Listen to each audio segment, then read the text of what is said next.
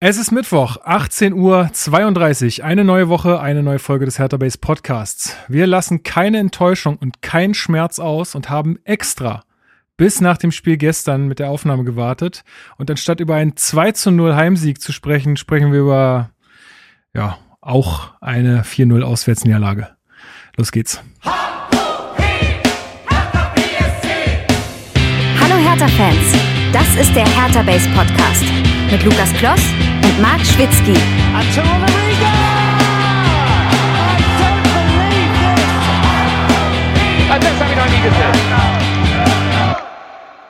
Und damit herzlich willkommen zum Hertha Base Podcast. Mein Name ist Lukas. Ich bin heute wieder euer Moderator dieser blau-weißen Fußballsendung. Wir besprechen hier jede Woche alles rund um Hertha BSC, wie ihr gerade schon gehört habt, dieses Mal etwas verspätet aufgrund der englischen Woche. Ähm, Marc Schwitzky lässt sich entschuldigen, der hat äh, Impfbooster-Reaktion, also ist so ein bisschen schlappi und so und äh, fühlt sich nicht ganz so fit äh, für den Podcast, deswegen ist er hiermit entschuldigt. Aber ich habe natürlich äh, wie immer äh, Unterstützung mir geholt und das ist zum einen ähm, Niklas, unser Mentaltrainer bei Hertha Base. Ich grüße dich, schön, dass du mal wieder mit dabei bist. Ich grüße euch, ich habe viel zu tun in letzter Zeit. Ja, das macht ja gar nichts. Also ist ja schön, wenn du dabei bist, ähm, aber. Meine viel zu tun mit Mentaltraining. Ach so, ja. Tatsache, Tatsache. Äh, das stimmt. Und zum anderen, ähm, weil, also jetzt sozusagen als Ersatz für Marc, äh, ist Hertha-Initiativen Steven wieder am Start. Ich grüße dich. Und danke für deine, ich grüße. Danke für deine Spontanität. Ja. Ja, danke. Ja, ich habe mich, äh, nur wegen Niklas bin ich eigentlich dabei. Ich hatte gehofft, dass ich heute irgendwie, dass er mir ein bisschen helfen kann, was meinen Zustand angeht. Also insofern gucken wir mal. Das kriegen wir schon hin. Ja. Gemeinsam ja. kriegen wir das hin. Ich höre mich auch schon wieder viel zu freudig an irgendwie. Ich wollte hier eigentlich mit einer richtig schlechten Stimmung reinstarten, aber irgendwie klappt das nicht. Ich bin dann immer so im Moderationsmodus. Die lässt immer in der WhatsApp-Gruppe raus, die schlechte Laune. Das, das ist tatsächlich so. Das kriegt ja. immer alles nur ihr ab. Das nächste Mal rezitiere ich mal meine Nachrichten während eines Spiels aus der WhatsApp-Gruppe. Das ist echt zu, zu, hart. Das darf eigentlich niemand hören. Naja, glaube, wenn du das öffentlich machen wirst bei Twitter, hätte Hertha Base ein bisschen einen anderen Ruf, als das so der Fall ist. Das stimmt. Aber ich finde es auch schön, ähm, ich weiß nicht, ob ich das so öffentlich sagen kann, aber es gibt ja auch jemand, äh, oder es gibt ja auch gewisse Leute, die posten bestimmte Sachen nur über andere Accounts damit ihre normalen Accounts nicht, nicht damit zugespammt werden, sondern ja. die richtig äh, harten Dinge, die kommen dann unter hinters Schloss sozusagen. Ja. Gut. Das sollte ich vielleicht auch machen über den blau-weiße Stadion-Account, die richtig harten Plöbelattacken fahren. Genau. Be beste Idee. Beste Idee, die du ja. seit langem hattest. Juti, ähm, wir starten mal rein und zwar äh, in euer Feedback beziehungsweise auch äh, äh, ja in eure Fragen an uns. Ähm, und da gibt's ein Thema, was ähm, äh, Nick 1892, das ist nicht Niklas vermute ich, äh, auf Discord äh, beschäftigt hat. Und zwar schreibt er uns: Moin, ein Thema, was mir schon lang, länger auf der Seele brennt, ist ähm, der Internethass gegen manche Spieler. Es wird in schlechten Phasen oft auf einzelne Spieler draufgehauen, obwohl Fußball ja ein Mannschaftssport ist. Mittelstädt hatte deswegen sogar schon mal Social Media deaktiviert und stark trifft, traf es ähm, auch oft sehr hart in den sozialen Medien. Im Moment finde ich, geht diese Welle sehr auf Plattenhart. Vielleicht kann man darüber mal sprechen und sensibilisieren und vor den möglichen Gefahren warnen. Extrembeispiel wäre zum Beispiel ein zweiter Fall Enke. Ja, ich finde dieses Thema auch tatsächlich äh, spannend und wir hatten da ja auch ein bisschen Austausch äh, auf ähm, Discord. Du warst auch ein bisschen dabei, Steven. Mhm. Ähm, ja, ich würde jetzt aber mal äh, Niklas hier in die Runde mit reinholen, weil ich seine Meinung zu dem Thema noch nicht kenne. Ähm, Niklas, wie, äh, wie schätzt du das gerade ein? Bewegst du dich überhaupt in den Kreisen? Weil tatsächlich ich krieg davon sehr wenig mit, weil ich jetzt auch kein Instagram gerade habe und so und ich lese dann auch keine Kommentare oder so bei den Spielern. Wie hast du dir das mal angeguckt? Empfindest du das auch so?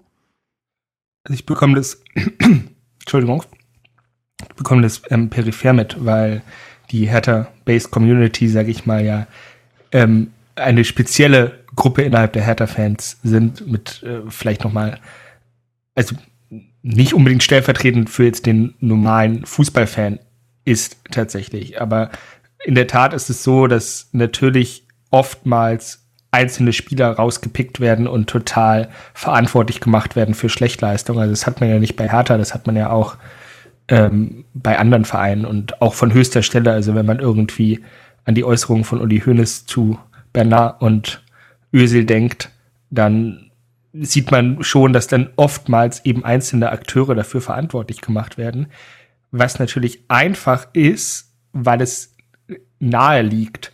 Aber das hat natürlich nichts mit der Realität zu tun, weil, wie richtig gesagt, Fußball ist ein Mannschaftssport und selbst wenn jetzt einzelne Akteure eklatante Fehler machen sollten, dann gibt's immer noch 89 Minuten, um das Ergebnis rumzureißen, um jetzt mal eine Phrase zu bedienen. Und äh, aber eben weil so viel abläuft, ohne dass es der Zuschauer oder die Zuschauerin direkt erkennen kann, ähm, dann äh, konzentriert man sich halt irgendwie auf klar schlechte negative Aktionen. Also Fußball ist ja ein, Sp ein Spiel, in dem ganz viel passiert, was man als Zuschauerin am Anfang überhaupt gar nicht wahrnimmt. Man muss ja erst so ein Gespür für entwickeln. Man muss ein Gespür für entwickeln, wie Spieler verschieben, wie sie sich positionieren, etc. Und das äh, passiert so viel im Hintergrund, was uns gar nicht klar ist. Und wenn dann eine schlechte Aktion heraussticht, dann wird halt schnell mit dem Finger darauf gezeigt. Ja, ich finde, ich finde tatsächlich auch, dass wir jetzt da bei Hatterbase und auch mit unserer Community schon auch noch mal so ein bisschen einen anderen Ton natürlich auch fahren, irgendwie, was wir ja aber auch ganz klar forcieren, was ich auch gut finde. Ähm, Steven, wie empfindest du das? Also ich, ich habe auch im Discord dann geschrieben, dass ich es auch immer schwierig finde, also dass ich das auch immer einen schmalen Grad finde. Also zumal, also zum ersten äh, finde ich, dass man oder dass man davon ausgehen sollte, auch bei uns jetzt hier, dass wir nie jetzt die Person an sich angreifen oder die, den, den Spieler Platten, also doch den Spieler Plattenhardt, aber jetzt nicht die Person Marvin Plattenhardt sozusagen. Also mhm. das, äh, das sollte man klar voneinander trennen, auch bei allen Verantwortlichen, finde ich, weil wir kritisieren, wenn dann immer nur das, was sportlich passiert oder halt rund um Hertha BSC passiert, das mögen die tollsten äh, Menschen sein, ähm, aber wir kritisieren sie deswegen. Aber wenn zum Beispiel so ein Marvin Plattenhardt jetzt, ja, wenn der einfach nur einen linken Fuß hat, nur, dann muss man das doch auch einfach jedes Mal wieder sagen können. Oder ändert sich das dann irgendwann? Ja, also ich meine, ich kann mich jetzt nicht so weit aus dem Fenster lehnen. Ich habe gestern getwittert, dass auch noch aus der Emotion des Spiels heraus, dass ich der Meinung bin, dass es bei Sefolk, Sefolk, sorry, und bei Marvin Plattenhardt, in meinen Augen ist das kein Bundesliga-Niveau, was die spielen. So, das ist dann natürlich auch eine relativ harte Aussage und kann man ja, überlegen. Aber finde ich, finde ich aber okay. Ja, also warum, warum kann man das nicht sagen? Hm. Also ich glaube auch, es geht eher darum, aber ich glaube, da sind wir eh einer Meinung und ich glaube, dass das auch eher nicht unsere äh, Hörer und Hörerinnen betrifft. Wenn du jetzt auf ein Facebook oder auf ein Instagram, Facebook haben ja die, die nicht, aber, oder die meisten zumindest nicht öffentlich, aber wenn du auf ein Instagram-Profil gehst und da den Spielern schreibst, bei Maxi war es ja ganz extrem, du Vollidiot, verpiss ja, dich und so okay. weiter, das ist ja, also das ist, denke ich, ganz klar. Da besteht, glaube ich, Konsens hier und auch bei den allermeisten, die uns zuhören, dass sowas halt nicht geht. Ähm, ich finde aber schon eben, dass Kritik durchaus erlaubt sein muss. Man muss halt immer gucken, ähm, ob man, wenn man mit der Kritik halt überzieht oder sich auf einen Spieler einschießt, ob man damit vielleicht auch sowas befeuert, dass sich dann andere Leute auch dazu legitimiert sehen, eben dann auch ein bisschen krasser die Spieler anzugehen. Ähm, da muss man schon ein bisschen aufpassen. Auf der anderen Seite, und das habe ich da auch geschrieben, weil es ging ja auch um das Verhalten im Stadion. Mhm. Und da muss ich ehrlich sagen, ähm, also gut, im Moment müssen wir sagen, haben wir eh seit fast zwei Jahren eine Situation, wo du im Endeffekt ja im Stadion kaum, also wo du keine normale Situation im Stadion hast. Ich finde aber schon, natürlich äh, sollte man nicht alles abdrucken, was da so geruft, äh, gerufen und äh, geschrien wird. Aber das finde ich auch bis zu einem gewissen Punkt in Ordnung. Und ich finde es auch okay, dass du eben beim Fußball nun mal eine etwas rauere Umgangsform hast, als dass du das vielleicht, weiß nicht, das ist jetzt das, das billige Beispiel, aber als du das beim Tennis hast. Natürlich nur bis zu einem gewissen Rahmen, aber da hat sich eben auch schon viel getan. Ja, also vor 10, 15 Jahren war Schwuchtel, ähm, behindert, Spast und so weiter, Zigeuner auch war eine gängige Beleidigung, Beleidigung im Stadion. Das ist heute zum Glück nicht mehr so. Ähm, aber Ne, also, dass sich, ich habe da geschrieben, dass sich Dietmar Hopp eben mit der Art, die an den Tag legt, das eine oder andere gefallen lassen muss. Ein Uli Hoeneß musste sich das eine oder andere gefallen. Sandro Wagner, auch ein Davy Selke muss sich einiges anhören. Das befeuern die natürlich auch mit ihrer Art. Und so ein bisschen finde ich, will ich da auch kein rein cleanes Umfeld haben, auch im Stadion nicht. Natürlich, ne, man muss nicht mit Emotionalität lässt sich nicht alles entschuldigen, aber das finde ich im Stadion bis zu einem gewissen Punkt auch in Ordnung und das passiert ja auch auf dem Platz und gerade jetzt bei Corona hören wir ja auch mitunter mal was so auf dem Platz gesagt wird oder was Max Eber zu Arne Friedrich sagt. Und das finde ich auch tatsächlich nicht schlimm. Wenn es eben danach wieder okay ist und wenn man danach dann auch unterscheiden kann. Ne? Also was passiert während des Spiels und Dann sagt man dem anderen mal, dass man ihn scheiße findet und er ein Arschloch ist, danach ist aber auch wieder okay. Finde ich jetzt aus meiner ganz persönlichen Sicht, und ich weiß, dass das auch nicht ganz kongruent ist. Ist das das richtige Wort, Niklas? Du bist heute der, den ich frage, wenn ich mir irgendwie nicht sicher bin mit, mit Bildungssprache. ähm, ich bin ähm, mir auch nicht hundertprozentig sicher, aber ich glaube schon, ja. Ja, also zumindest könnte man mir, es gibt sicherlich Punkte, wo man mir eine Doppelmoral unterstellen könnte, weil wie ich mich während des Spiels teilweise äußere, also ist sicherlich äh, auch in einem Rahmen, wo man manchmal sagt, das ist ein bisschen drüber. Ähm, gut, finde ich, ja. Ja, sind ja. Ich wiederhole mich jetzt langsam, aber ich glaube, ja, ja. ihr wisst so ein bisschen, was ich meine. Ja, ja, total. Ich muss, total. Ich muss aber einmal einhaken bei dem, was, was Lukas äh, gesagt hat, mit von wegen, man kritisiert hier nur den Spieler und nicht den Menschen. Ähm, es, es ist halt unmöglich, den Spieler zu kritisieren, ohne gleichzeitig den Menschen zu kritisieren. Ich weiß, was du meinst. Weil ja. die Performance des Spielers, also wir sind ja in, inzwischen, oder diese Debatte ist ja auch ein Ausdruck dessen, dass man inzwischen anerkennt, dass Fußball ja einfach ein Kopfsport auch ist. So. Und dass es eben auch darauf ankommt, welche Mentalität, Buzzword, oder welche Einstellung man zum Spiel hat, ob man im Kopf, äh, im, im, Kopf frei ist. Ähm, und das bedeutet, dass wenn du halt gewisse Charakter- und Persönlichkeitseigenschaften hast, die dann halt kritisiert werden von außen, dann ähm, also das steht ja in Interaktion mit der Leistung, die du auf den ja, Platz das, bringst. Ja, aber, aber wir gehen ja nicht auf die, auf die äh, Charaktereigenschaften ein. Also naja, gut, ja, aber also wenn, wenn du, naja, aber, aber es ist halt, halt sagst, schwierig, aber wenn er jetzt ein Luke Bacchio halt einfach mal wieder meint, er müsste nicht mitverteidigen, dann ist das, es ist ja sein Job. Ja, also es ist ja irgendwie, es ist ja seine ja, Aufgabe, ja auch, gut zu spielen. So. Ja, ich sag ja auch überhaupt nicht, also ich bin da auch eher bei Steven, es ist ähm, schwierig zu rechtfertigen, wenn man ähm, wenn man halt sagt, okay, man möchte irgendwie generell einen guten Umgang miteinander. Ich finde, man muss dann trotzdem einfach vielleicht diese, diesen absoluten Anspruch halt ein bisschen aufweichen und halt anerkennen, dass man halt auch Situationen und Räume schaffen muss, in dem es in einer gewissen Art und Weise möglich ist, diese Absolutheit, ähm, also ihr entgegenzuhandeln, mhm. in, gewiss, in gewisser Form, in, in einem abgesteckten Rahmen und dann muss man halt sagen, okay, es ist dann nichts, es ist dann, ja, man trifft auch implizit immer den, den, den Menschen hinter dem Spieler, aber es ist ja ein Unterschied, inwieweit ähm, man das äußert, wenn die Person das zum Beispiel überhaupt nicht hört. So, wenn ich jetzt aus, ähm, aus dem Oberrang Ostkurve den Schiri beleidige, ähm, was weiß ich, dann hört es, dann hat es überhaupt keinen Einfluss auf die Person. So. Anderes ist halt dann natürlich, wenn ich wirklich zu Instagram gehe, auf die Seite und dann irgendwelche wüsten Beleidigungen. Ist ja ähnlich. Ist ja ähnlich. Also ich glaube, da geht's ja fast eher noch um die Anonymität. Ja, also ich glaube, das eine in der Ostkurve ist äh, die Situation, dass die Person sich bewusst ist, okay, der wird das eh nicht hören, mehr oder weniger. Und äh, in, der, in der anderen ähm, Situation ist es, ja, der, weiß ja gar nicht, wer ich bin. Aber ist es nicht eher so, also diese Situation im Stadion, die Niklas beschreibt, wenn ich in Ostkurve, Oberring, Ostkurve, wie auch immer, also ist relativ egal, wo, wenn ich jetzt nicht auf der Haupttribüne bin, während der Schiri gerade vorbeiläuft in die Kabine, dann wird er es nicht hören. Und selbst da ist es, ne? Das ist ja dann eher irgendwie, weil ich in dem Moment meinen Frust rauslasse und weil das Stadion halt auch so ein Raum ist, wo ich das machen kann. Ähm, wenn ich dann aber gezielt auf sein Instagram-Profil gehe und ihn da beleidige, bedrohe, was auch immer, dann ist das für mich jetzt erstmal nicht der, der situative Frust, den ich da ablasse, sondern das ist dann gezielt, ich will, dass dieser Typ weiß, dass ich ihn scheiße finde, dass er ein Arschloch ist und dass ich ihn bedrohe. Ja. Das ist schon was Absolut. anderes, finde ich.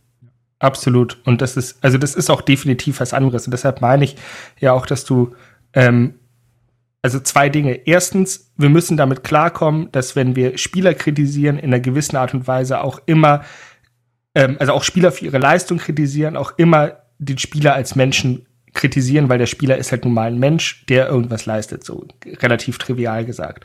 So, wenn man das anerkennt, dann kann man sich darüber Gedanken machen, okay, ähm, wie, wie kann man diese Kritik in irgendeiner Form umsetzen. So, wir haben diese sehr emotionalisierte Kritik aus dem Stadion, wo man sagt, okay, das gehört irgendwie dazu. Es ist oder bei mir bei WhatsApp oder so, das rauszunehmen oder oder bei WhatsApp so.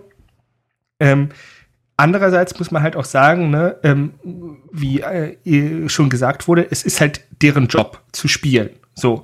Und wenn jetzt ähm, mein Chef oder so zu mir kommt und sagt, Niklas, du hast jetzt hier nicht gut gearbeitet, dann kann ich ja mich jetzt auch nicht da reinflüchten und sagen, oh Gott, hör auf, mich als Menschen zu kritisieren. Ähm, kritisiere mich doch bitte als Arbeiter. Das ist ja, das ist ja, äh, wäre ja absurd. Das bedeutet, Kritik gehört einfach dazu. Die Frage ist halt, in welcher Form die Kritik geäußert wird und auch welche Form überhaupt für die Person ähm, ja zugänglich ist. So, ja. und da gibt's ja auch einfach. Nur ähm, dann, nur dann nutzt sie ja auch was. Ne? Also genau. ich glaube. Und dann ist es tatsächlich halt auch so, dass wenn man eine Person des öffentlichen Lebens ist, da halt auch ein bisschen andere Spielregeln gelten. Das, das so. ist auch so, das haben sogar mhm. Gerichte mhm. schon entschieden, dass das so ist. Ja. Äh, dass da diese Menschen sich wahrscheinlich mehr, das ist nicht trotzdem nicht gut, aber sie müssen es zumindest mal hinnehmen in gewisser Art und Weise. Ja, also da haben natürlich auch Gerichte unterschiedlich entschieden, aber ihr wisst, was ich meine.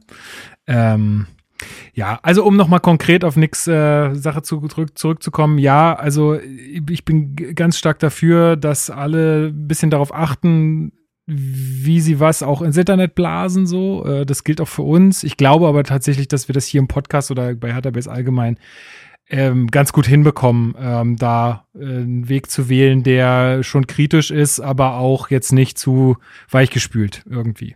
Ja, kommt halt immer darauf an, was halt auch im Fokus der Kritik steht. So natürlich, also ist wie gesagt jede Leistung äh, das Produkt der menschlichen Eigenschaften des Spielers, aber wenn ich die Person für seine Leistung kritisiere und halt nicht dafür, dass er diese Eigenschaften hat, dann ist es halt was vollkommen anderes, weil diese Eigenschaften fühlen ja auch jetzt nicht immer in jedem ähm, führen ja auch nicht immer eins zu eins zum gleichen Ergebnis. So, sonst wäre ein Dodi Luki Bacchio ja nicht Profifußballer geworden, wenn er nicht ab und zu mal hm. Leistung abrufen könnte. Ja, und du musst ja auch immer sehen, das ist ja mal in Relation zu sehen. Ne? Also wir reden hier über die erste Fußball-Bundesliga.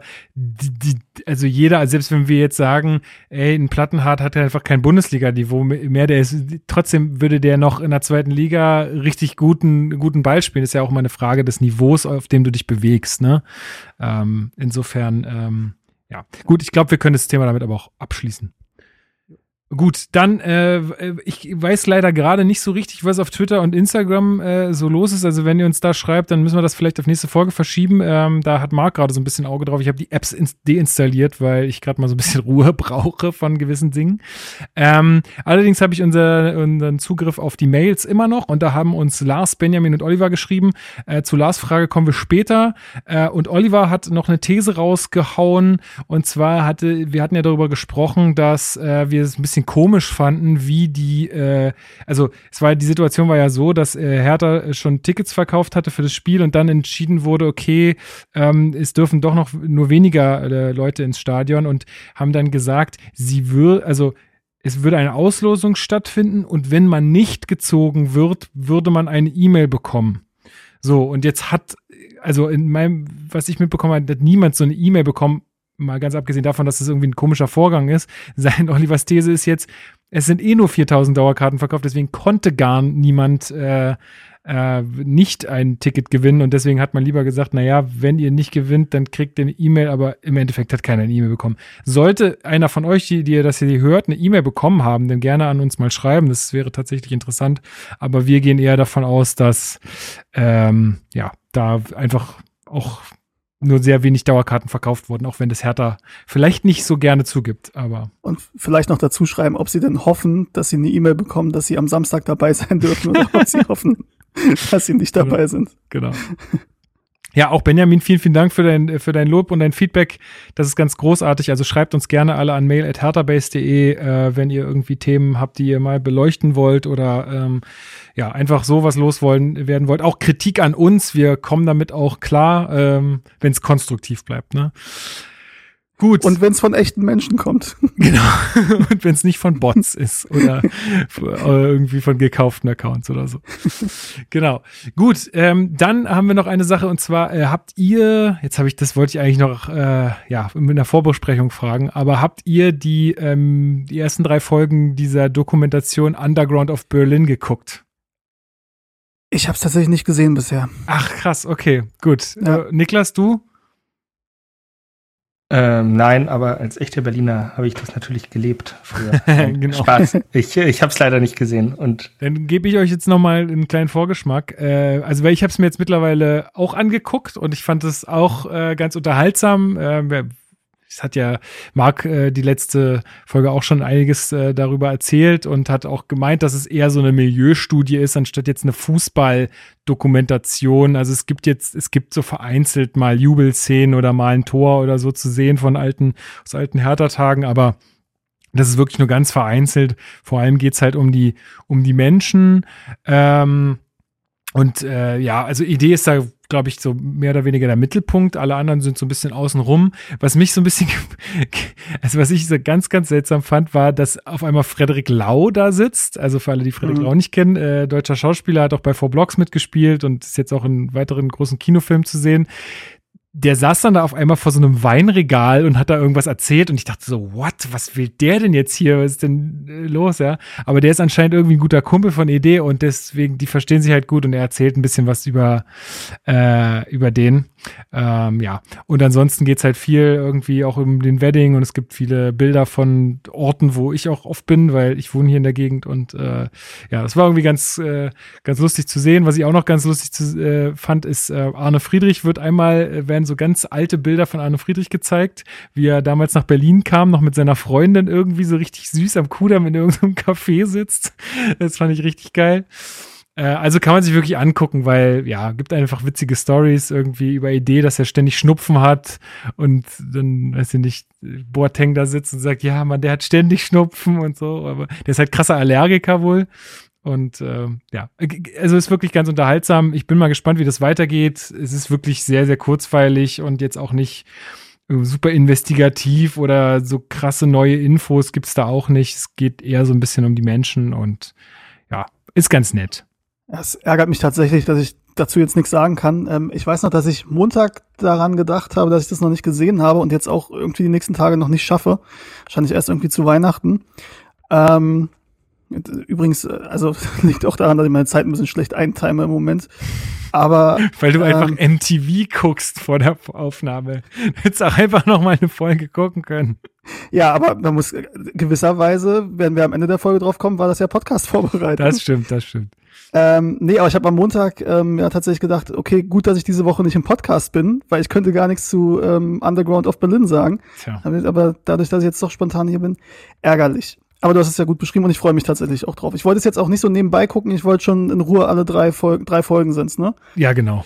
Ja, die wollte ich auch am Stück gucken und nicht irgendwie so eine und dann nächsten Tag wieder eine. Hatte ich Ja, geht dann eine, gute Stunde, Stunde 15 Minuten oder so insgesamt. Also das kann man relativ schnell weg, weggucken. Äh, was, aber was, äh, was ich euch noch fragen wollte, ist, wie ihr das wahrnehmt, weil ich meine, liegt vielleicht auch daran, dass jetzt Winter ist und dass man das im Sommer vielleicht dann mehr wahrnimmt. Aber es geht auch sehr viel um dieses, ja, wir haben damals im Käfig Fußball gespielt und die Besten durften immer draufbleiben und dann wurde man herausgefordert und so.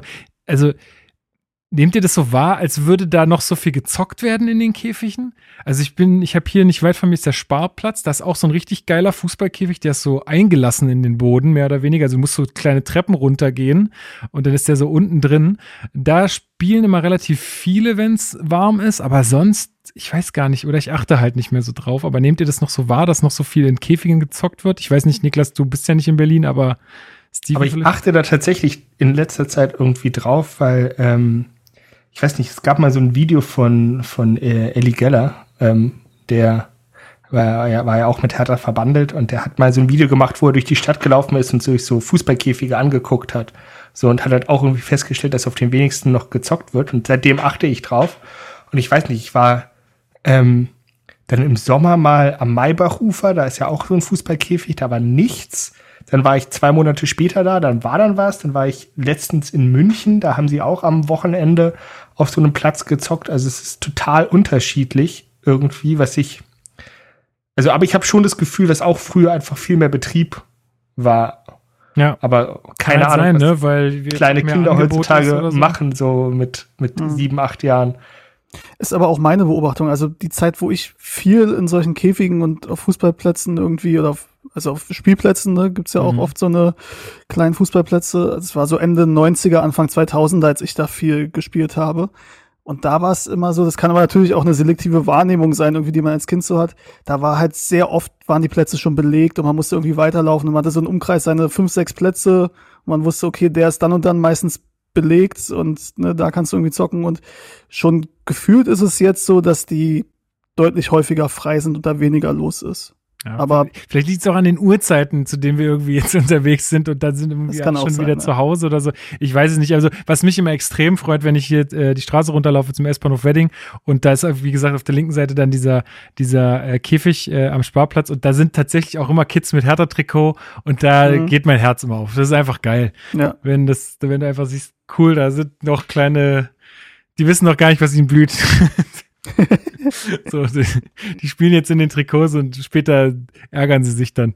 Dir ist eigentlich auch so, wenn ihr irgendwie Leute seht, so die Hertha-Klamotten tragen draußen, dass ihr irgendwie immer so den zunickt oder so, weil ihr so denkt, so, okay, ihr seid so quasi Voll in, häufig. in einer Gang. So. Voll häufig. Habe ich ja auch schon letzt, letztes Mal erzählt, irgendwann, also ist schon ein paar äh, Folgen her, aber da bin ich irgendwie mit dem Fahrrad äh, nach Heiligensee gefahren ähm, und durch Tegel durch und eine Ampel kennen vielleicht einige von euch, da ist so eine große Ampel, da geht's, früher war da Leiser drin, so ein Schuhladen und dann geht's auf die andere Seite nach Alttegel, da ist dann der große Brunnen und die ähm, äh, Busstation und so. Und da ist so eine große Ampel und da stand so ein Typ mit einem Hertha-Trikot und ich hatte auch ein Hertha-Trikot auf dem Fahrrad an und wir haben uns dann gleichzeitig so auf die Brust geschlagen, so richtig cringy, aber es war so, aber, es war eine richtig gute Situation, wir haben uns beide voll gefreut.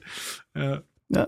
Es wäre übrigens ziemlich cool, wenn wir jetzt einfach nur noch eine Stunde weiter so ich will auch, ich will auch sagen, ich habe noch eine Ja. Story und zwar, ähm, ich bin ja, ich arbeite ja im Marketing eines äh, größeren Online-Shops und wir hatten letztens so ein Live-Shopping-Event, ja. Also ihr, ihr kennt das vielleicht noch von damals von QVC. Äh, das lebt jetzt gerade neu auf äh, im, im Internet, so mit, äh, mit Live-Shopping und äh, da hatten wir eine Moderatorin und die hatte ihren kleinen Sohn mit dabei. Und der hatte auch so eine Hertha-Jacke an und sie auf ihrem Koffer hatte dann auch so einen Hertha-Sticker und ich so, ey, das ist ein cooler Sticker. Sie so, ja, ist nicht meiner. Aber der kleine Junge war auch schon, die wohnen auch irgendwo in der Nähe vom Stadion, hat sie erzählt und äh, sind auch öfter bei den Spielen. Und sowas freut mich immer extrem. Finde ich richtig, richtig schön. Ja. Gut, dann äh, würde ich sagen, für heute skippen wir mal den News-Teil, weil so viel gab's nicht. Äh, der Sozialbericht von Hertha BSC wurde ja veröffentlicht, darauf, darauf gehen wir aber ein bisschen später ein, vielleicht in der Winterpause. Da haben wir noch ein bisschen was vor, wo das vielleicht ein bisschen besser reinpasst, äh, um dem gerecht zu werden.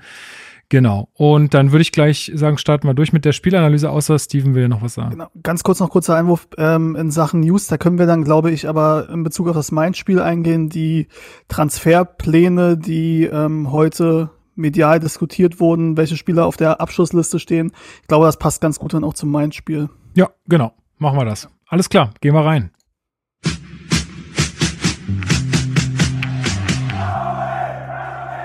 Spielanalyse. Ja, zunächst wollen wir natürlich noch ganz, ganz kurz über das Spiel gegen Arminia Bielefeld sprechen. Das ist ja die Heimpremiere von äh, Taifun Korkut gewesen. Wir haben im letzten Podcast gesagt, absoluter Pflichtsieg. Eigentlich äh, müssen wir da auf jeden Fall was holen, um da nicht äh, weiter unten reinzurutschen. Und es hat auch geklappt, würde ich sagen. Ähm, Niklas, warum hat es denn so gut geklappt? Sorry, ich war gerade nicht. Ich muss mich ästhetisch auf einstellen, auf das Spiel zu sprechen. Was war deine Frage? Meine Frage war, warum es so gut geklappt hat, dass wir, oder warum es geklappt hat, dass wir gewonnen haben gegen Bielefeld.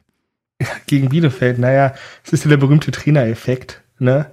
Ähm, der oft einfach mit einem Phänomen des, der Regression zur Mitte erklärbar ist, wenn ähm, äh, den statistikversierten Menschen was darunter sagt. Das bedeutet, ja, es kann einen Effekt durch den Trainerwechsel geben, aber man muss sich ja vor Augen halten, dass ähm, Performance äh, normal verteilt ist. Das bedeutet, es gibt ähm, eine gewisse, eine sehr hohe Chance, dass ähm, auf eine schlechte oder eine sehr, sehr gute Leistung eine mittelmäßige Leistung folgt. So.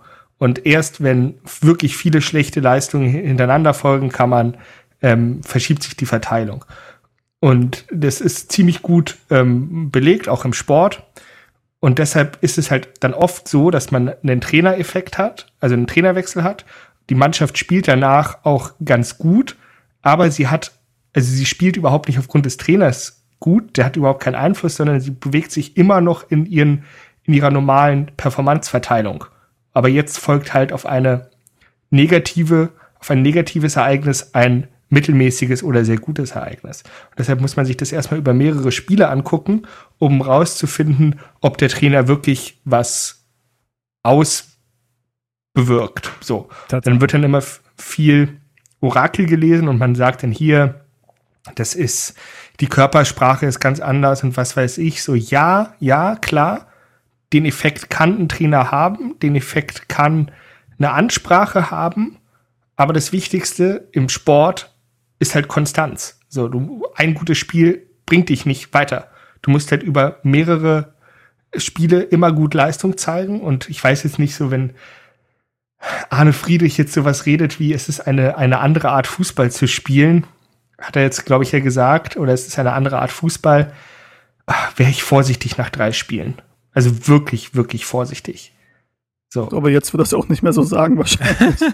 ja. also okay, du würdest es statistisch erklären. Habe ich jetzt so daraus gelesen. ja. ähm, Aber fand ich eine sehr, sehr gute Erklärung nein, im Endeffekt. Tatsächlich. Also, du könntest damit auch äh, beschließen im Endeffekt für diese Woche.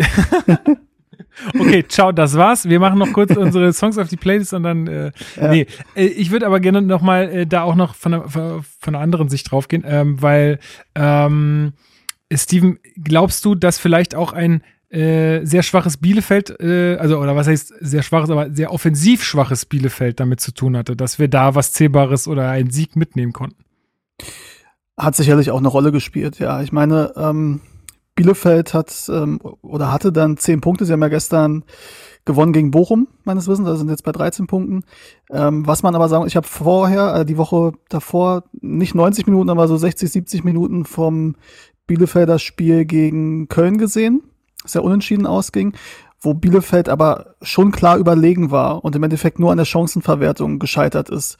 Und da, ich glaube, ihr habt es auch besprochen in dem Podcast, also in der Vorschau aufs Bielefeld-Spiel, dass man da ein bisschen ähm, die Befürchtung hatte, also die kommen zu Chancen und die Frage ist halt, ob sie ihre Chancenverwertung in den Griff bekommen. Haben sie Gegen nicht. Uns alle, haben sie nicht, beziehungsweise gegen uns sind sie ja kaum zu Chancen gekommen. Ich meine, das Spiel ist schon ein bisschen verschwommen angesichts dessen, was wir gestern gesehen haben, jetzt in meinem geistigen Bilde.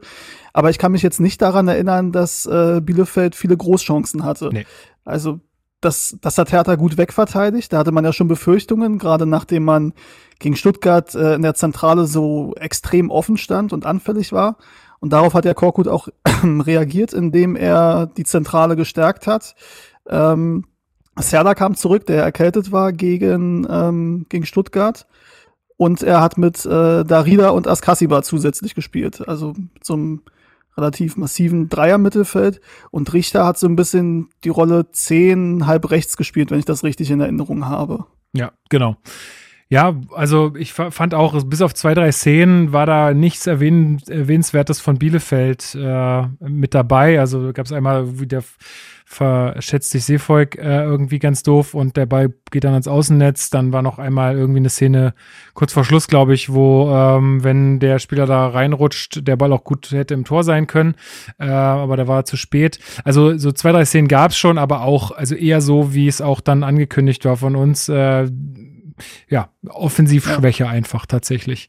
Ähm, ja, wie sind wir zu dem Sieg gekommen? Also Sturmduo Belfodil Jovetic hat äh, mal wieder einen rausgehauen. Ähm, das Tor war ja doch doch sehr sehenswert wieder mal. Aber auch da muss man sagen, Bielefeld echt schwach in der Verteidigung. Also, dass die, dass Belfodil sich da so drehen kann und den Ball nochmal so hoch ablegen kann. Und das, die, die stehen ja zu sechs da im Strafraum oder zu, zu fünft. Äh, also, pf, ja, weiß ich nicht.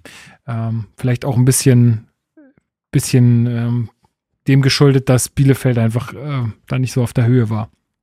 Mhm. Ähm, ich würde noch gerne über zwei Spieler mit euch sprechen. Einmal äh, über Seefolk und zum anderen über Piontek. Äh, Seefolk, wie hast du seine Leistung gesehen, Steven? Ich muss ehrlich sagen, es gab ein wenig Licht, aber es ist sehr viel Schatten. Ja, also Licht habe ich vor allem in der ersten Hälfte gesehen. Ähm, da war es auch so, also hat er sich viel in die Offensivaktion eingeschaltet. Das hat, glaube ich, auch ähm, Taifun Korkut äh, danach angesprochen auf der PK, die ähm, dann vor dem vor dem Main-Spiel stattfand, dass er, dass ihm das gut gefallen hat, was er da offensiv gemacht hat. Gerade aber in der zweiten Halbzeit, wo er defensiv ähm, bisschen mehr gefragt war, war das schon sehr dünn, finde ich. Und das sah sehr unsicher aus. Mhm. Ähm, das hat bei ihm auch dann teilweise so ein bisschen was von Slapstick. Ähm, man hatte aber so ein bisschen die Hoffnung, okay, er braucht vielleicht auch mal zwei, drei Spiele, um mal reinzukommen. Ist natürlich auch ein bisschen schwierig, ne? Er hat Müsste ich jetzt nachgucken, aber ich kann mich jetzt nicht erinnern, dass er mal irgendwie vier, fünf Spiele am Stück gemacht hat für Hertha, sondern irgendwie immer zwei, drei Spiele maximal und dann war Peter Pekarik wieder da, weil er auch mhm. ja, nicht in Gänze überzeugt hat oder sich gleich wieder gelb-rot abgeholt hat oder so, wobei er das ein bisschen besser mittlerweile im Griff hat. Ähm, ja, aber also kommen wir dann noch zu, wirklich ähm, lange Zeit gegen Mainz zu zeigen, dass er es besser kann. Defensiv hatte er dann ja nicht. Ähm, muss sagen, dass das leider jetzt Leistungen von ihm waren, sowohl gegen Bielefeld, dann auch gegen Mainz, die mich darin bestätigen. Und ich denke, dass auch Freddy Bobic das nicht anders sieht, dass auf der Rechtsverteidigerposition noch was passieren muss. Ja, definitiv. Also, ähm, wie gesagt, ich, was ich sehr schätze an ihm, ist sein, sein, sein Wille und seine Motivation, mhm. weil ich glaube, die kann man ihm in keinster Weise absprechen. Nur leider ja, überpaced er da in vielen Situationen einfach. Ähm, also ich, ich, erinnere mich an eine Szene im Bielefeld-Spiel, wo er nochmal nachsetzt und im Strafraum dann nochmal den Ball gewinnt und, und ablegen kann dann auf Serda, der dann leider vergibt und so. Aber solche Szenen sind wirklich cool und toll und macht mich mhm. froh, weil sowas will ich halt öfter sehen. Äh, aber ja, er verschätzt sich halt viel zu häufig, spielt viel zu häufig schlimme Fehlpässe, die in brenzligen Situationen enden. Also ja, ja gehe ich, ich mit deiner Analyse mit auf jeden Fall.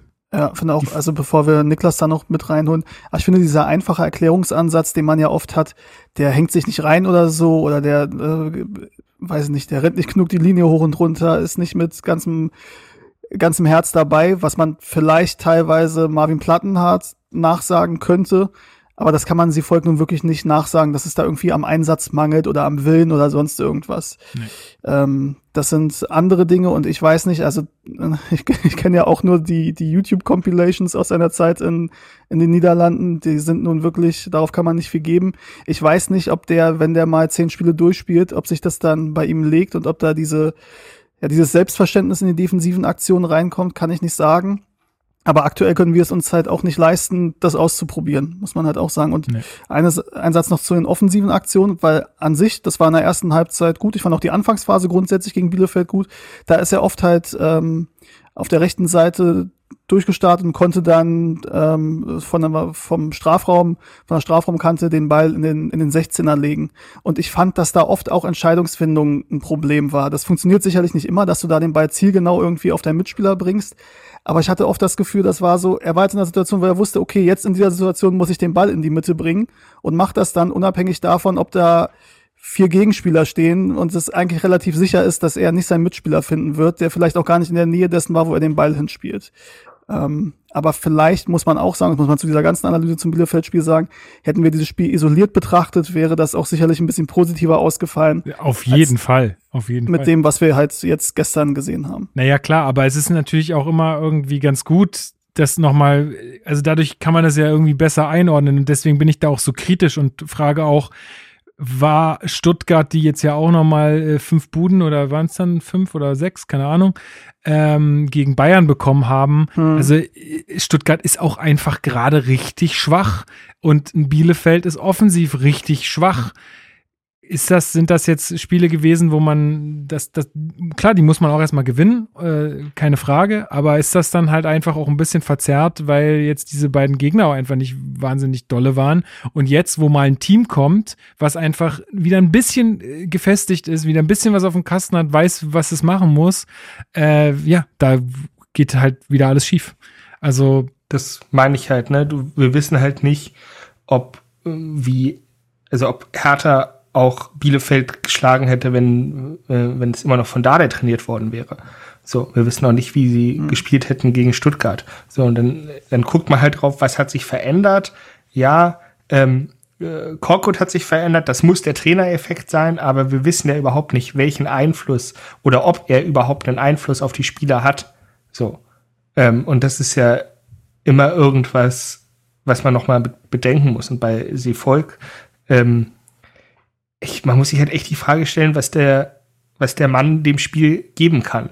So, klar, er hat irgendwie so eine gewisse Explosivität, aber gleichzeitig hat er auch ein extrem mangelhaftes taktisches Verständnis, was ihm ja auch schon von, äh, von Labadia oder Dada konstatiert wurde, ähm, glaube ich, weshalb er nicht aufgestellt wurde am Anfang. Und wenn du halt zum Beispiel, weiß ich nicht, also du musst ja dann in der Außenverteidigerposition, besonders wenn der Ball irgendwie auf dem rechten Flügel ist, der muss ja eigentlich hinterlaufen. So, Darida hat den Ball rechts, ähm, hält den Ball und er muss dann eigentlich hinterlaufen, um dann irgendwie so einen Pass nach vorne zu ermöglichen. Und das passiert ja einfach, nicht. So. so. Stattdessen, und jetzt auch um aufs Main-Spiel vorzugreifen, stehen die sich da irgendwie auf den Füße rechts. Äh, es gibt Abstimmungsfehler. Es gab, glaube ich, ich weiß gar nicht, gegen wen das war, ähm, wo Boyata irgendwie raufgegangen ist und sie, man sieht, sie folgt die ganze Zeit davor anzuzeigen, dass er drauf ist und Boyata geht irgendwie rauf. Und das ist, also ohne, um das jetzt überzuinterpretieren, aber die Spieler merken ja auch untereinander, wer jetzt was kann. Wo muss ich vielleicht noch aushelfen? Auf wen kann ich mich verlassen? Geht Boyata lieber selber halt, hin.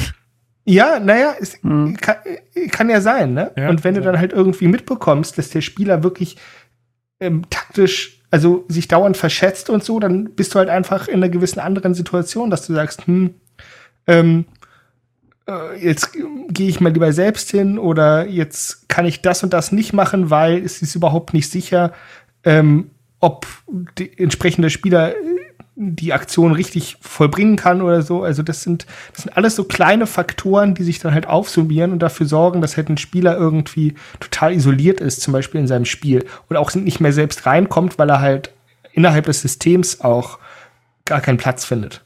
Ja, äh, ich weiß auch nicht, ob nicht vielleicht dieses 2 zu 0 auch einfach so ein bisschen zu viel Souveränität als Sieg ausstrahlt, als es dann letztendlich war, weil ich fand, am Ende wurde es doch noch mal etwas zittrig, Steven. Also dann kommt dieses äh, geile Tor von Selke, muss man einfach sagen, ein überragendes Tor. Ähm, aber äh, ja, ist es vielleicht auch so ein bisschen schöner, als es letztendlich war, weil, also, ja, ansonsten hatten wir ja relativ viel Pech vorne, äh, beziehungsweise konnten die Dinger nicht machen. Zweimal Serda, äh, habe ich ja vorhin schon gesagt. Ähm, mhm. Und dann ja auch mit einem Piontek, also auch jetzt, wenn man das mal im Vergleich zu Selke sieht, äh, der auch noch mal eine Riesenchance vergibt. Also, pff, weiß ich nicht. Ja, es ich finde es wirklich schwierig zu analysieren, weil ich habe auch während des Spiels gesagt, also als noch 1-0 stand und so 75. Minute und natürlich kickte die Angst wieder, dass wir irgendwie kurz vor Schluss nochmal wieder den Ausgleich kassieren, ja, so wie das die letzten Spiele passiert ist. Und da habe ich auch gesagt, ja, im Endeffekt ist es doch aber ein ähnlicher Spielverlauf wie die ganzen letzten Heimspiele unter Paul Dardai. Ja, also das, das Spiel gegen Leverkusen, wo du in der 90. noch das 1, äh, 1 kassierst, das Spiel gegen Augsburg, wo du dann in der 97. war es, glaube ich, das 1-1 kassierst. Oder halt auch das Spiel gegen Gladbach, wo du halt äh, nicht den Ausgleich kassiert hast, aber halt das äh, dann 1-0 gewonnen hast. Die konnte aber auch nicht reingemacht hast. Und auch diesmal war es ja so, die Konterchancen, die sich dann geboten haben, ähm, wurden halt nicht genutzt. Ich fand, diesmal war es schon so, also ja, es war ein bisschen zittrig, aber es kam jetzt auch nicht die große Offensive nochmal von Bielefeld. Und dann ist halt immer auch super schwierig zu sagen, liegt das daran, weil Hertha das besser unterbunden hat, als sie es in den Spielen zuvor gemacht haben? Ähm, oder konnte Bielefeld auch halt auch einfach nicht mehr, ist Bielefeld vielleicht auch einfach nicht mehr eingefallen? Ähm, aber ja, da haben wir auch intern drüber diskutiert und auch auf Twitter gab es die Diskussion, war das jetzt ein Schritt nach vorne? Hast du natürlich gesagt, okay, offensiv waren da schon auch ähm, spielerische Ansätze zu sehen, die unter Paul so nicht zu sehen waren. Und das bestätigte ja auch die, ja, also so die, die ab Minute 30 im Endeffekt das Spiel gegen Stuttgart bis auf die defensiven Aussätze oder ab Minute 25, weiß ich jetzt nicht genau. Auf der anderen Seite, und das ist ja auch so ein bisschen eine Bestätigung für das, was, was Niklas sagt, jetzt rein hypothetisch, hättest du den Trainer gewechselt und hättest dann die Spiele in Frankfurt und gegen Gladbach gehabt, hätte ja auch jeder gesagt, boah, da sieht man aber einen Trainereffekt, da ist aber, da funktioniert einiges, was vorher nicht funktioniert hat. Deswegen gebe ich ihm recht, muss man wahrscheinlich ein paar mehr Spiele in die Betrachtung einziehen, bevor man irgendwie e. wirklich sagen kann, was sich da verändert hat und Klar. ob sich was verändert hat. Klar. Und äh, noch ein äh, ganz kurzer Einwurf, was natürlich aber, ne, das geht mir dann auch so, dann du lässt dich dann doch wieder ein bisschen anstecken, obwohl ich es eigentlich mhm. nicht machen wollte und denkst, ah, das war ja doch eigentlich doch ganz gut und guckst auf die Tabelle und denkst, oh, drei Punkte bis Platz sieben, das ist ja, das ist ja gar nicht so schlecht. Ähm, auch wenn das Dortmund immer noch miserabel ist und denkst, naja, wenn du jetzt gegen Mainz gewinnen würdest, äh, vielleicht auch ein Unentschieden, okay, aber das könnte ja doch mal einen Schritt nach oben gehen. Und dann liest du auch im Kicker, dass äh, ich glaube Boateng und Serda sagen, ja, der Trainer gibt uns ein ganz andere, ganz anderes Selbstverständnis. Und von vom ersten Tag an geht's mehr um die spielerischen Elemente und dass wir immer von hinten raus spielen und ne, dass uns das Vertrauen Was gibt, Sachen spielerisch zu lösen sieht, und so weiter. Ne? Also man Was man sieht, auch- man sieht schon einige Dinge, die auch Korkut umgestellt hat äh, Ja. und die sie auch ganz klar umsetzen. Auch wenn es manchmal, wo ich mir so denke, hau ihn bitte einfach raus, bitte. Mhm. Ja. Äh, Ja. Aber das äh, merkt man schon, dass sie da auch sehr diszipli äh, diszipliniert sich dran halten dann am Ende. Ja. Ja. Ja, vielleicht noch ein Wort äh, zu Christoph Piontek. Ähm, ja, schwierig. Also jetzt, wo auch Selke wieder ein Tor geschossen hat, ist er wirklich nun, ja, Stürmer Nummer vier, würde ich sagen. Äh, und äh, selber Fall. Also der, da ist auch, glaube ich, die einhellige Meinung bei uns allen. Das wird, glaube ich, eher weniger was noch mit ihm und Hertha BSC. Ähm, ich glaube auch, dass da sich, äh, ja, dass da auch versucht wird, jemand zu finden, der vielleicht noch Interesse an ihm hat, weil ich glaube, bei uns fest der kein Fuß mehr. Ich glaube immer noch an ihn. Haltet mich für verrückt, haltet mich für übergeschnappt. Äh, Ehrlich. ich ich glaube ich glaub immer noch an ihn, bis, bis zum Schluss. In, ähm, in verzweifelter Hoffnung. Na gut. Aber man muss zum Beispiel vielleicht auch noch mal äh, abschließend sagen, ähm, zu diesem Phänomen der äh, Regression zur Mitte oder zum Trainereffekt. Es kann jetzt natürlich auch sein, dass jetzt diese Leistung, wie sie gezeigt wurde, dieses 4 zu 0, ähm, was wir kassiert haben, dass das halt auch einfach nur ein Ausreißer ist und dass die wahre Performance sozusagen halt irgendwo ähm, drüber liegt. Das wissen wir noch nicht. Dafür müssen wir halt verschiedene ähm, müssen wir halt eine Zeit abwarten und uns verschiedene Spiele angucken und danach sind wir klüger tatsächlich. Das Problem ist halt nur, dass es halt im Fußball halt nicht so viele Gelegenheiten gibt. Und wenn du halt die zwei, drei, vier, fünf wichtigen Spiele verlierst, dann bist du halt schnell unten drin und kommst dann nicht mehr raus. Jo, Aber also auf der einen Seite vorsichtig sein im Überschwang, aber jetzt auch nicht allzu pessimistisch. ja, da hast du natürlich recht. Und ich glaube, das ist auch das, was, äh, was Steven gerade meinte. Man muss immer ein bisschen aufpassen mit dem, ich verteufel alles, aber ich lobe auch alles in den Himmel. Mhm. Ähm, das ist tatsächlich so, äh, glaube ich nämlich auch. Nur, ich fand dein, dein Tweet tatsächlich ganz schön, äh, Steven, den du nach dem Spiel, glaube ich, rausgehauen hast. Und äh, zwar, also ich bin schon noch manchmal auf Twitter, ihr merkt es. Aber wenn dann nur am PC. Ähm, ja, äh, und zwar schrieb Steven, äh, um das mal zu verdeutlichen, es ist der 16. Spieltag und wir sehen großzügig gerechnet den vierten Totalausfall dieser Mannschaft. Jedes vierte Spiel zerfällt diese Mannschaft in ihre Einzelteile, unabhängig vom per Personal, 27 eingesetzte Spieler, Formation, Trainer. Und ich finde, das trifft's einfach sehr, sehr gut, ähm, weil da merkt man halt auch, was im Argen ist und das wollen wir uns jetzt nochmal ganz genau angucken. Also kommen wir mal zum Spiel gegen Mainz. Äh, englische Woche, ähm, wir mussten in Mainz antreten ja, man hätte auch die Chance gehabt, mit Mainz tabellarisch gleichzuziehen. Das muss man sich auch mal wieder äh, vor Augen halten. Ja, es ist ja wie oft, ne? Äh, wir können sowas erreichen und dann geht das total in die Hose.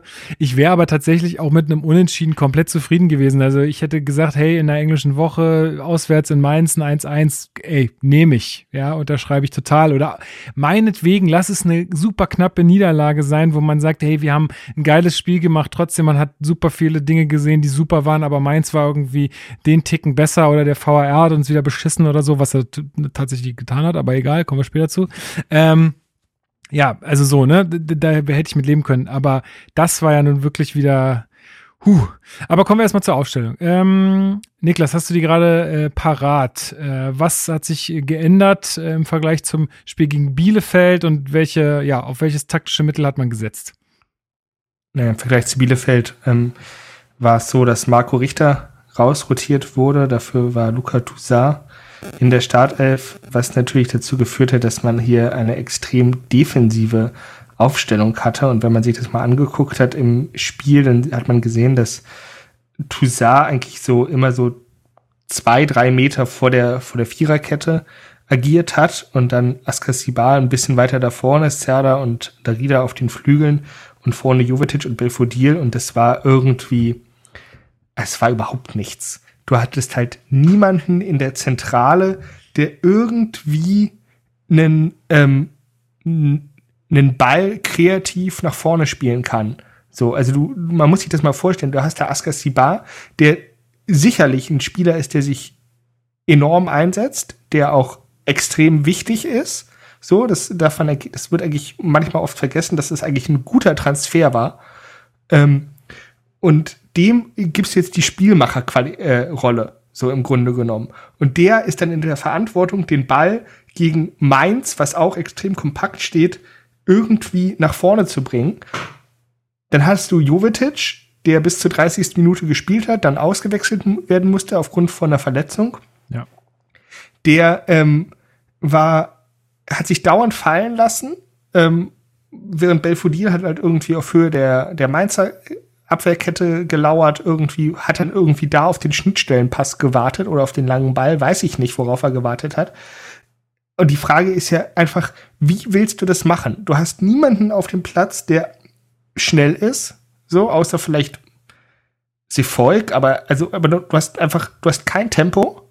Wie willst du diese letzten 10, 15 Meter überbrücken, wenn sich der Ball irgendwie ähm, im, äh, im Abwehrdrittel von Hertha geholt wird. So, wie willst du das machen? Du kannst dich nicht spielerisch rauslösen, dafür fehlte die individuelle Qualität. Dribbelmäßig hast du, hast du Serda, gut, der ist halt links. So, ansonsten hast du niemanden, der irgendwie ähm, mal da irgendwie anziehen kann und mal so 10, 20, 30 Meter mit dem Ball laufen kann. Natürlich, du hast Jovetic, aber ganz ehrlich, den brauchst du eigentlich vorne als Anspielstation und dann hat er, und selbst wenn er sich den Ball holt und den Schnittstellenpass holt, also äh, Wettrennen mit Belfodil, keine Ahnung, so, das gewinnt vielleicht sogar, das, äh, das gewinnt Boateng vielleicht sogar noch im Training. Also, ja, ist schwierig. Also ich sehe, ja. ich weiß ganz genau, was du meinst. Ist mir tatsächlich auch dann, also war ja dann auch sehr schnell nach dem 1 zu 0 klar, Steven, aber ich fand trotzdem, Hertha ist ganz ordentlich in die Partie gekommen. Also ich habe da ganz gute Kombination gesehen und äh, ja, war einfach ja ein ordentlicher, ein ordentlicher Anfang, glaube ich, äh, relativ ausgeglichen, aber dann ist irgendwann dieser Faden gerissen, so ab der 15. Minute. Ähm, und dann ist ja auch das 1 zu 0 gefallen in der 19. durch Lee. Ähm, wie ist es zustande gekommen und wie hat sich Hertha danach dann präsentiert? Ja, also gebe ich dir erstmal recht, dass Hertha ganz gut ein oder zumindest solide reingekommen ist, weil jetzt auch das dritte Spiel in Folge im Endeffekt. Ich finde auch gegen Stuttgart, bis man dann dieses äh, ja, doch erstaunliche Gegentor kassiert hat, ist man eigentlich auch ganz gut reingekommen. Und gegen Bielefeld auch hat er bis zur 15 Minute schon drei, vier ganz gute Chancen. Ähm, hier ist man aber, ja, also auch ganz gut reingekommen. Und dann hatte man so ein bisschen das Gefühl, nach und nach ähm, erarbeitet sich Mainz so ein, so ein leichtes Übergewicht, ähm, was dann, wie du sagst, in der 19 Minute ähm, ja, durch, durch Liedern ähm, äh, zum 0 zu 1 geführt hat. Ich glaube, Nia KT schlägt die Flanke ähm, auf Wittmer, der den dann in die Mitte legt und da ist dann Lee völlig frei. Also das ist halt, und das hat man ja noch öfter dann in dem Spiel gesehen, dass da die Abstimmung in der Viererkette überhaupt nicht funktioniert hat. Ähm, ich weiß auch sehr nicht. passiv verteidigt. Also es war sehr, mhm. wir gucken, also wir stehen jetzt hier und versuchen ja. irgendwie eine Ordnung zu halten und gucken zu, was die da machen. Ja. Und dann waren es zwei, drei Pässe und der Ball war im Tor. Ja, also du hattest auch mehrmals das Gefühl, also die Außenverteidiger, also sowohl Seevolk als auch äh, Plattenhardt, die standen eigentlich immer zwischen zwei Spielern, weil sie jetzt irgendwie das, also hatte ich das Gefühl, dass sie nicht wussten, wen sie jetzt eigentlich decken sollen, wem sie zugeteilt waren. Ähm, vielleicht liegt das auch noch in dieser neuen Formation, wo wir ohne richtigen Flügelspieler oder Flügelstürmer, Mittelfeldspieler spielen und dass Serda eben natürlich eine andere Rolle spielt, als wenn da ein Mittelstädt spielt oder auf der anderen Seite ein Marco Richter statt ein Darida, dass da die Abstimmung überhaupt nicht gepasst hat. Vielleicht auch, dass für Niklas Stark diese Rolle als linker Innenverteidiger irgendwie, weiß ich nicht, also sowohl im Spielaufbau problematisch ist in meinen Augen, aber vielleicht auch da, was die Abstimmungen angeht. Aber das sind ja dann im Endeffekt so viele Fehler, die wir gesehen haben, dass also sich da einzelne rauszupicken deutlich zu kurz greift, weil es, also, ja, es hat ja komplett alles nicht gepasst. Ja, und es ging dann auch relativ schnell, ähm, das dann in dem zweiten Treffer resultiert. Ähm, ja, genau, Niklas hat es gab zwischendurch noch Chancen, ja. Genau, Niklas hatte äh, das vorhin schon gesagt, also in der 30. Minute musste Jovetic dann angeschlagen runter. Da würde ich auch ganz genau. kurz mal, bevor wir da jetzt noch weiter im Spiel gehen, aber da würde ich auch noch mal auf die Frage eingehen wollen. Wie sinnvoll ist es, Niklas, in der englischen Woche hm. Sturmduo wieder einzusetzen, was ja ohne Frage gute Leistung gezeigt hat davor, aber ja jetzt auch nicht unbekannt ist, dass die beiden jetzt relativ verletzungsanfällig sind. Schwierig. Das ist halt irgendwie eine Abwägungssache. Ich glaube, das hätte anders ausgesehen, wenn wir erst gegen Dortmund und dann gegen Mainz gespielt hätten. So, ich meine, die äh, Hertha ist ja nicht dumm. Die wissen, dass man gegen Dortmund in den seltensten Fällen drei Punkte holt. So. Also setzt du deine Ressourcen lieber auf ein Spiel, wo du eine höhere Chance hast. So. Hast vielleicht auch einen Plan, dass du sagst, okay, bis zur 60. Minute, dann, dann wechsle ich aus, aber ich will die jetzt erstmal am Anfang drin haben, damit die vielleicht ein Tor äh, erzielen können. Ist natürlich ein Risiko, was sich halt jetzt gezeigt hat, dass es halt ähm, nicht aufgegangen ist tatsächlich.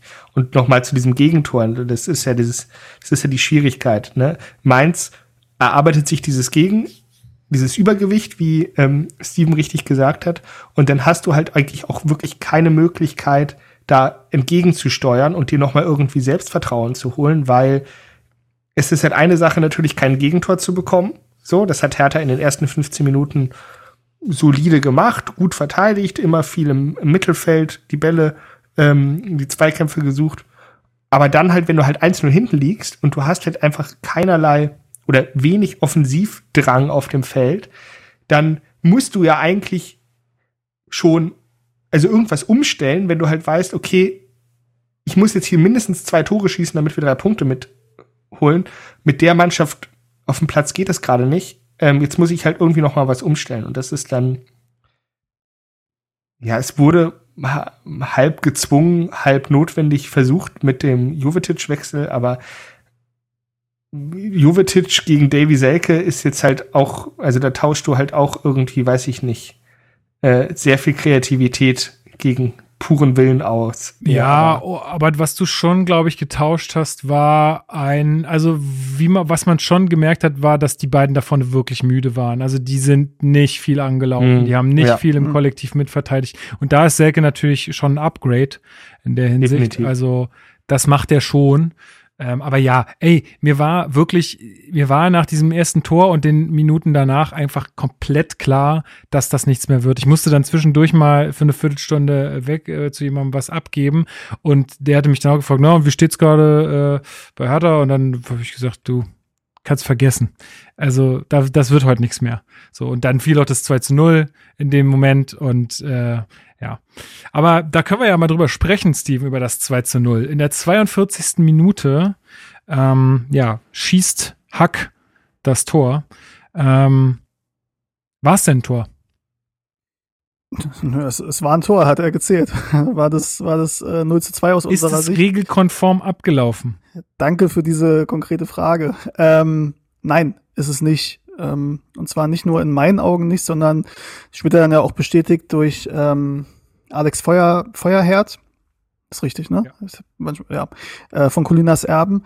Und zwar geht es ähm, nicht um den Schuss und ich glaube Unisivo ist es, der da an der Schussbahn steht, was ich zugegebenermaßen erst dachte, dass er da im Abseits steht. Ist aber dann wahrscheinlich, dass Boyata das aufhebt. Das war durch die Perspektive so ein bisschen verzerrt.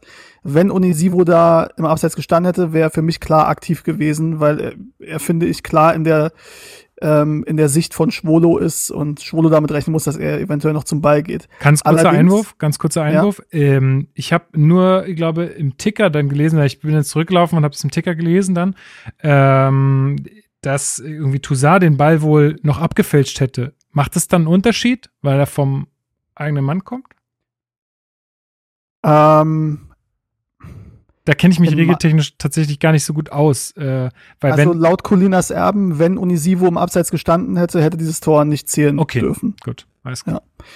Ja. Ähm, genau, und ähm, es ist aber so, dass ähm, bei der Flanke vorher steht Niakate eindeutig im Abseits und ähm, geht dann zum Ball und geht mit der Hacke zum Ball ähm, und will ihn quasi so ein bisschen weiterleiten. Es ist aus den Szenen nicht klar zu sehen, ob er den Ball berührt oder nicht, ist aber auch unabhängig davor äh, für die Frage, ob es ähm, ob das abgepfiffen werden muss, weil er eben in dem Moment aktiv zum Ball geht. Weil wenn du zum Ball gehst und mit der Hacke hin und selbst wenn du ihn nicht berührst, muss der Gegenspieler, und bei Serda sieht man es auch so ein bisschen, muss damit rechnen, dass er ihn berührt, er ihn abfälscht und muss sich dann eben auf ihn einstellen. Und in dem Moment greift er halt laut Regel aktiv ins Spielgeschehen ein und dementsprechend hätte das Tor nicht zählen dürfen.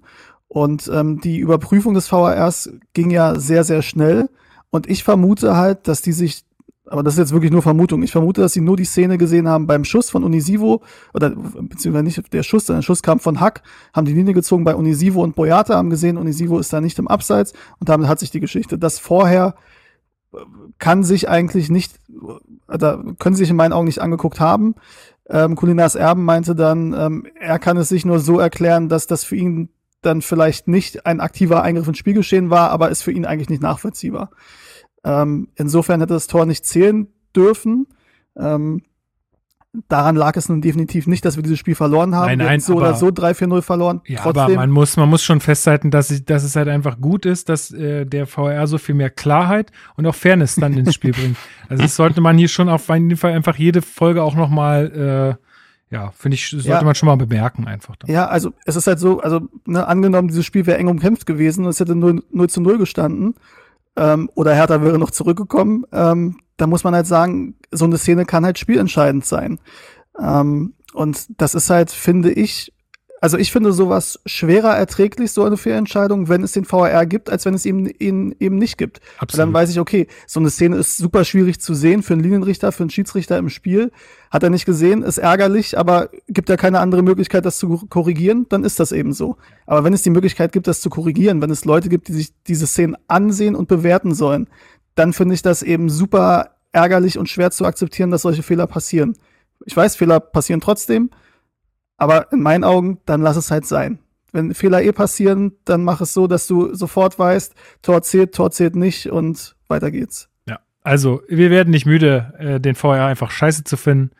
ähm, es ist einfach so. Es der, sorry Leute, aber da gibt's doch keine, also ich verstehe überhaupt nicht, wie man das gut finden kann. Äh, Wenn ihr, wenn ihr Verfechter des VR seid, schreibt uns gerne eine Mail, wir diskutieren drüber. Oder kommt in, kommt in Discord, ich mache einen Channel auf. Dann wird da. Ich habe gerade furchtbar prätentiöse Gedanken zum Thema VRR, aber ähm, Red mal Deutsch, was? furchtbar. Ganz, Wir sind ganz hier beim Fußball, Niklas. Ja, ja, deshalb, deshalb fühle ich sie auch nicht aus, aber ähm, ich kann spoilern, es hätte was mit Heiliger und äh, Technologie zu tun, aber das wäre vielleicht was für, Da kannst du Ähm, mal einen Artikel ein- drüber schreiben. Ja. äh, schreibe ich mal einen Artikel drüber, den zwei Leute lesen. Gut, also dann haben wir das auch. Also du hast es ja schon bemerkt, Steven. Es ist sicherlich nicht äh, entscheidend gewesen, aber man, ich finde, zu einer Besprechung eines Spiels gehört es dazu, dass man das dann auch äh, anmerkt. Ähm, ja, ich glaube, von uns in der ersten Halbzeit war nicht so viel zu sehen. Ein Kopfball von Selke gab's. Äh, Ja. Und das war's dann auch. Ein Schuss von Jovetic gab es noch relativ Ja, am Anfang. gut. Der war aber auch jetzt nicht wirklich gefährlich. Nee. ähm, das Ding von Selke tatsächlich, den kann man mal reinsetzen. Aber ja. Aber man muss mal festhalten, dass wir tatsächlich in diesem ganzen Spiel einmal aufs Tor geschossen haben. Und, Ja. so, und ich glaube, das war Boyata. Ähm, ich weiß nicht mehr in welcher Situation und das ist halt einfach. Es, ey, äh, also, nee, das geht einfach nicht. Also, ne, ja, äh, ja, also, also komm, weißt du, Ja, es ist- einmal. Du, ich bin doch da bei dir. Es ist einfach furchtbar. So, dann ist Halbzeit, äh, keine Wechsel. Wir haben ja auch schon einmal gewechselt und wir werden, äh, also es wurde noch, noch äh, Doch, doch, doch, doch. echt, gab's es gab noch, Wechsel. noch einen Wechsel? Ja, ja. Echt? Das, ja, es gab sogar zwei Wechsel. Ach, scheiße, ähm, ich bin auch im falschen Spiel. Sorry, okay, ja, erzähl mal. Äh, Boateng kam für Toussaint Ja, richtig. und Marco Richter kam für Sefolk.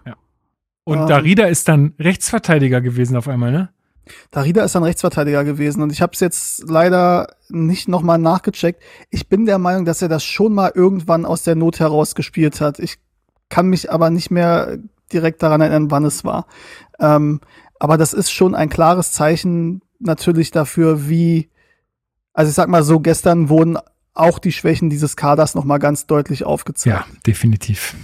Ähm, ich verstehe, dass er den Drang hat, da was zu verändern und das finde ich auch grundsätzlich gut. Ähm, er hat, also er hat dann zu diesem Zeitpunkt schon dreimal gewechselt. Er hätte theoretisch auch alle Wechsel vornehmen können nach dieser Halbzeit. Ich gehe mal ganz kurz zur Tür, ja? Ja, mach das mal. Ich, ich rede so lange weiter. Ähm, dass er Toussaint rausnimmt, fand ich ehrlich gesagt nachvollziehbar. Ähm, es hätte auch Darida treffen können in meinen Augen.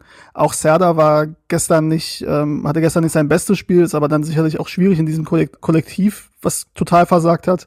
Würde ich ihn aber noch ein bisschen, bisschen rausnehmen, weil er einfach vorher der beste Spieler reg regelmäßig auf dem Platz war für uns. Ähm, ja, Boateng dann zu bringen, der eigentlich für eine gewisse Ballsicherheit steht, finde ich durchaus nachvollziehbar, weil die uns halt komplett abgegangen ist. Also ich hatte das Gefühl, ich weiß nicht, Niklas, ich kann mich nicht an zwei, drei Pässe hintereinander erinnern, die irgendwie mal angekommen sind, sondern es war sofort immer ein Mainzer dabei, es war super hektisch und dann kann ich die Idee, Boateng da reinzubringen, schon nachvollziehen. Was ich nicht so ganz nachvollziehen konnte, warum er Eckelenkamp die ganze Zeit draußen lässt, weil das ja eher bei diesem zentrumslastigen Spiel jemand ist, der aus dem Zentrum heraus offensive Impulse geben kann, zumindest in, in der Theorie. Bin wieder da. Klinge ja. gleich nochmal. naja, Und das hat ja eben gefehlt. Mh, hm. vielleicht, weil Ecklenkamp halt auch nicht wirklich, ähm, also weil er halt dann das ganze System hätte umstellen müssen. So, also du kannst Ecklenkamp, also du, du musst Tusa oder Askasiba rausnehmen und du kannst nicht beide rausnehmen, weil du dann einfach kein niemanden hast im Zentrum, der irgendwie einen Ball gewinnen kann. So, ähm, wenn der Rieder nach rechts rückt und Serda auch noch mit rauskommt. So, das heißt, einer muss drin bleiben. Ecklenkamp ist jetzt auch nicht so der, das Defensivmonster. Boateng kann halt einfach nicht mehr so viel rennen. Ähm, und rückt er eigentlich immer eher nach hinten, weil er eben nicht mehr so viel rennen kann. Jetzt nicht aufgrund seiner herausragenden defensiven Qualitäten. Und deswegen ist es dann halt irgendwie die Wahl zwischen Pest und Cholera. Also denke ich mir. Und weil du halt auch nicht jetzt so umstellen kannst, von wegen, dass du, ähm, dass du jetzt mit astreinen Flügelspielern spielst, weil Hertha einfach wenig Flügelspieler hat, dann ähm, sind halt deine Wechselmöglichkeiten beschränkt. So.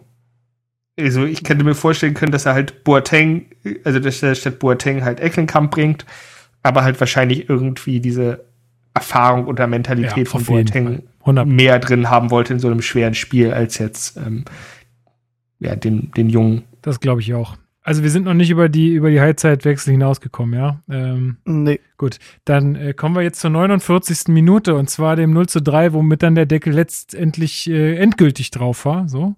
Ähm, ja, eigentlich direkt nach der Pause gibt es den nächsten Nackenschlag schön von Wittmer äh, der per Kopf nach einer Flanke völlig allein gelassen da äh, auf der anderen Seite des Tors am, äh, am langen Eck steht und einköpfen kann. Macht er auch gut, muss man sagen. Also bei der Flugkurve den Kopfball so zu setzen, dass der da einschlägt, schon nicht schlecht. Andererseits, Steven, kann man den vielleicht halten?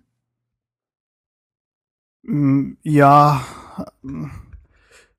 ja, also er sieht so ein bisschen so aus, als könnte man den halten. Ähm, das hätte wahrscheinlich keine so, also ist ja auch eine kurze Distanz gewesen wahrscheinlich. Ja, also sagen wir mal so, du hast halt bei Schwolo relativ selten das Gefühl, dass er mal so ein paar Dinger rausfischt, wo du sagst, boah, den muss man jetzt nicht rausfischen, aber als guter, sehr guter Torwart hat man mal ab und zu so ein Ding. Also vielleicht das ist so eine Kategorie. Ja, also man sagt dann gerne die die unhaltbaren. Ich sage immer, wenn ein Ball unhaltbar ist, dann kannst du ihn nicht halten.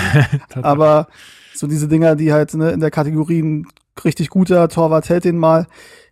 Ah, vielleicht tue ich ihm da Unrecht, ähm, aber ja. ich finde, das hat er relativ selten und er hat da später noch ein paar gute Dinge rausgefischt, muss man auch sagen. Sonst wäre das vielleicht noch in Richtung 5-0, 6-0 gegangen. Ja, gut, aber beim 4-0 sieht er auch nicht besonders dolle aus, muss man das auch stimmt. dazu sagen. Das stimmt ich auch. Ich wollte kurz auf ja. die auf die E-Mail von Lars eingehen, äh, die ich schon mhm. ganz zu Beginn äh, erwähnt hatte. Und zwar hat er äh, tatsächlich geschrieben, dass er findet, Schwolo ist ein Unsicherheitsfaktor in unserem Spiel und er würde Christensen äh, jetzt mal seine Chance geben. Niklas, würdest du das äh, begrüßen oder würdest du sagen, das würde eine eh schon komplett verunsicherte Mannschaft äh, noch weiter verunsichern, wenn man jetzt solche Maßnahmen äh, ergreift. Sehe ich tatsächlich äh, so. Also ich weiß jetzt nicht, was ähm, dieser Wechsel jetzt bringen soll. Es kann natürlich einen Impuls setzen, aber das ist, glaube ich, eher, keine Ahnung, auf gut Glück. Also ich weiß jetzt nicht, inwieweit das jetzt irgendwie was bringen soll. Also ich meine, Schwolo hält, hält gut, so, ähm, aber die ganze, die ganze ja, ich bin da auch nicht so, der, er hält gut, ja, Ja, also. Also, wenn man ehrlich ist, wir, wir haben uns ja gewundert, als Paul Dada dann zurückkam im Ende Januar war es, glaube ich, als er dann auf einmal Jahrstein wieder ins Tor stellte. Und da sagten wir auch, okay, also Schwolo hat jetzt nicht absolut überzeugt, aber ihn jetzt rauszunehmen, ist ein bisschen ein harter Schritt. Glaube, dass das so die allgemeine oder von vielen die Betrachtungsweise war, auch von uns, glaube ich. Und dann hat Jahrstein aber tatsächlich halt Dinger gehalten, die Schwolo vorher nicht gehalten hat. Das kann man nun sicherlich auch ähm, statistisch erklären und dass man das über einen längeren Zeitraum betrachten muss. Aber ich glaube schon, dass sowas ehrlich gesagt ein Impuls sein kann, weil ehrlich gesagt, ich sehe jetzt nicht, dass er dauerhaft der Mannschaft eine Sicherheit gibt, muss ich ganz ehrlich sagen. Also, ja, ja. weiß ich nicht, ob das völlig abwegig ist, dass man das mal mit Christensen probieren könnte. Also, äh, was äh, für mich dagegen spricht, ist, glaube ich, also einmal den Punkt, den ich eh gerade schon gesagt habe, wo, wo Niklas auch äh, der Meinung ist, dass man vielleicht damit jetzt mehr Unsicherheit schafft, als man dazu gewinnt. Zumal ich, mhm. glaube ich, auch, äh, also zumal ich Schwolo eh sehr schätze. Also auch einmal als, das hatte ja auch ähm, äh, Marc äh, erwähnt, als er im Stadion war, dass er schon auch gesehen hat, äh, wie viel der dann doch kommuniziert auch, ordnet. Also wer weiß, ob das ein Christensen so gut hinkriegen würde. Äh, mhm. das, also den Gamble würde ich ungern machen, ehrlich gesagt. Ich verstehe diesen, diesen Wunsch da dahin und ich würde den Typen auch gerne mal im Tor sehen, weil der fällt mir, der fällt ja schon auf, ne? Der ist ja immer der Erste, der aufspringt auf der Bank äh, mhm. oder beim Jubeln dabei ist. Also das finde ich schon cool äh, und man hört ja auch sonst äh, sehr viel Gutes, aber ähm, ich, ich sehe es aktuell nicht. Also auch wenn ich sage beim 3-0 und 4-0, ja, da, da, da, da gibt's Torhüter, die sowas halten. Ähm, oder die würden da zumindest äh, eher nochmal eine Hand dran kriegen, aber ähm, jetzt dann Wechsel vorzunehmen, sehe ich auch nicht. Also da haben wir Baustellen woanders, die äh, ja mehr brennen. Die Frage ist halt auch, was das jetzt für ein Torwarttyp ist. So, ich kann den Null einschätzen. Ich weiß jetzt nicht, ob das irgendwie eher so ein mitspielender Torwart ist, der vielleicht dann auch ein paar weiß es auch nicht. Konter gut einleiten kann, der irgendwie auch offensiv oder im Aufbauspiel helfen kann, oder ob das halt jetzt einfach nur ähm, gleicher Typ gegen gleichen Typen ist. So. Ja, weiß ich halt auch nicht. Und äh, ob, er, ob, er, jetzt der ist, der die dann rausgekratzt hätte, who knows. Ähm, kommen wir mal noch zu einer Elfmetersituation, äh, beziehungsweise einer vermeintlichen Elfmetersituation, die ähm, stattfand. Und zwar äh, gerätscht Niklas Stark am rechten Strafraumeck. Ich weiß gar nicht mehr, wen er da so umgehackt hat, aber ähm, das war Unisivo war es wieder. Ah ja, genau. Ähm, war doch sehr riskant, Steven, oder? Also ich fand es, ich fand es heftig, wie er da in die Beine geht an, in dieser Situation. Also, weil es war, wurde ja dann noch gecheckt und auch der Schiedsrichter war fast schon drauf und dran, da einen Elfmeter zu geben, äh, hat dann aber sich für den Freistoß entschieden. Ähm, und äh, es war tatsächlich dann auch anscheinend auch vor dem, äh, vor dem Strafraum. Aber äh, wow, riskant. Ja, ja, ich glaube, das war jetzt so ein bisschen aus Niklas Starks Sicht. Ähm, die, die Reaktion zu sagen, ey, hier läuft gerade gar nichts, alles ist scheiße, mhm. dann lasse ich den jetzt nicht noch aufs Tor laufen und hier noch abschließen, weil der trifft das Ding eh bei unserem Glück. Ähm, da räume ich den jetzt um. Ähm, ja, also es war relativ rabiat. Ähm, und dazu eben auch, also wenn er ihn, also wenn er sich für einen Foul entscheidet, dann kann er es ein bisschen vorher machen eigentlich oder kann ihn wegziehen oder sonst irgendwas und halt ein taktisches Foul ziehen. Kriegt er auch. So Geld, wemst ja. Ja, so wämst er ihn halt komplett um. Ähm, zeigt, glaube ich, noch an, war nix, war Ball. das ist immer das Beste. Es gibt doch immer diesen einen, diesen einen Angreifer, der noch zeigt, war Ecke, war Ecke. Weißt du, alle, seine ganzen Mannschaftskollegen, war eine Situation so mit den ganzen Mindset. Alle ja. gehen schon wieder in die andere Richtung und der sagt noch, hier, hier, Ecke, Ecke, ne? Ja. Das ist immer so lächerlich, ey. Ja, das ist gut. Der Reklamieramt von, von Neuer ist ja bekannt. Das hat übrigens auch Gabor Kira hat das früher immer gemacht. Also wirklich bei jedem Gegentor hat er mit dem Zeigefinger gewedelt und gesagt, nee, nee, nee, ja, genau. egal, egal wie deutlich das Ding war. Immer wenn, äh, immer wenn Jovetic im Abseits steht, nein, nein, nein, nein, nein, auf keinen ja. Fall. Du hast ja. dich geirrt, Junge. Ja. Ja, ähm, gut, die Frage war im Endeffekt, war das im Strafraum oder war das nicht im Strafraum? Und in der Wiederholung hat man, hat man dann gesehen, dass ähm, die Fußspitze oder sagen wir mal vielleicht die Hälfte des, des äh, linken Fußes war es, glaube ich, auf der Strafraumlinie war. Und da dachte ich, okay, das ist ein Elfmeter, weil die zählt bekanntermaßen zum Strafraum. Und wenn er da gefault wird, dann ist es halt ein Elfmeter. Und es hat mich dann gewundert, dass der VAR entschieden hat oder nichts anderes entschieden hat, sondern meinte, nee, ist Freistoß. Auch wenn da, wo der Freistoß ausgeführt wurde, war das vor in meinen Augen definitiv nicht, aber das ist nochmal eine andere äh, Diskussion. Und dann aber auch Colinas Erben sagt, nein, das ist korrekt so. Entscheidend ist nämlich da, wo der Kontakt ist. Und der Kontakt war irgendwie an seinem Beinknöchel war eine relativ große Fläche, die da stark abgeräumt hat. Ähm, aber eben nicht diese Fußspitze. Also nur wenn er quasi diese Fußspitze getroffen hätte, die auf der Linie war, dann wäre das auch ein ähm, Elfmeter gewesen. Stimmt, der Linienrichter war es, der ähm, angezeigt hat, es war nicht im Strafraum. Der Schiedsrichter ist ja erst äh, ne, also in mhm. Richtung Elfmeterpunkt gegangen und der Linienrichter hat angezeigt, nee, nee, war nicht. Ähm, und ja, das hat er entweder gut gesehen oder ähm, ja, hat das dann also gut, das kannst du im Endeffekt, bin ich der Meinung, äh, das ist 50-50, diese Entscheidung, wenn du dir das nicht technisch anguckst. Ja. Also nochmal anguckst. Tatsache. Ja. Also Vor weiß ich nicht.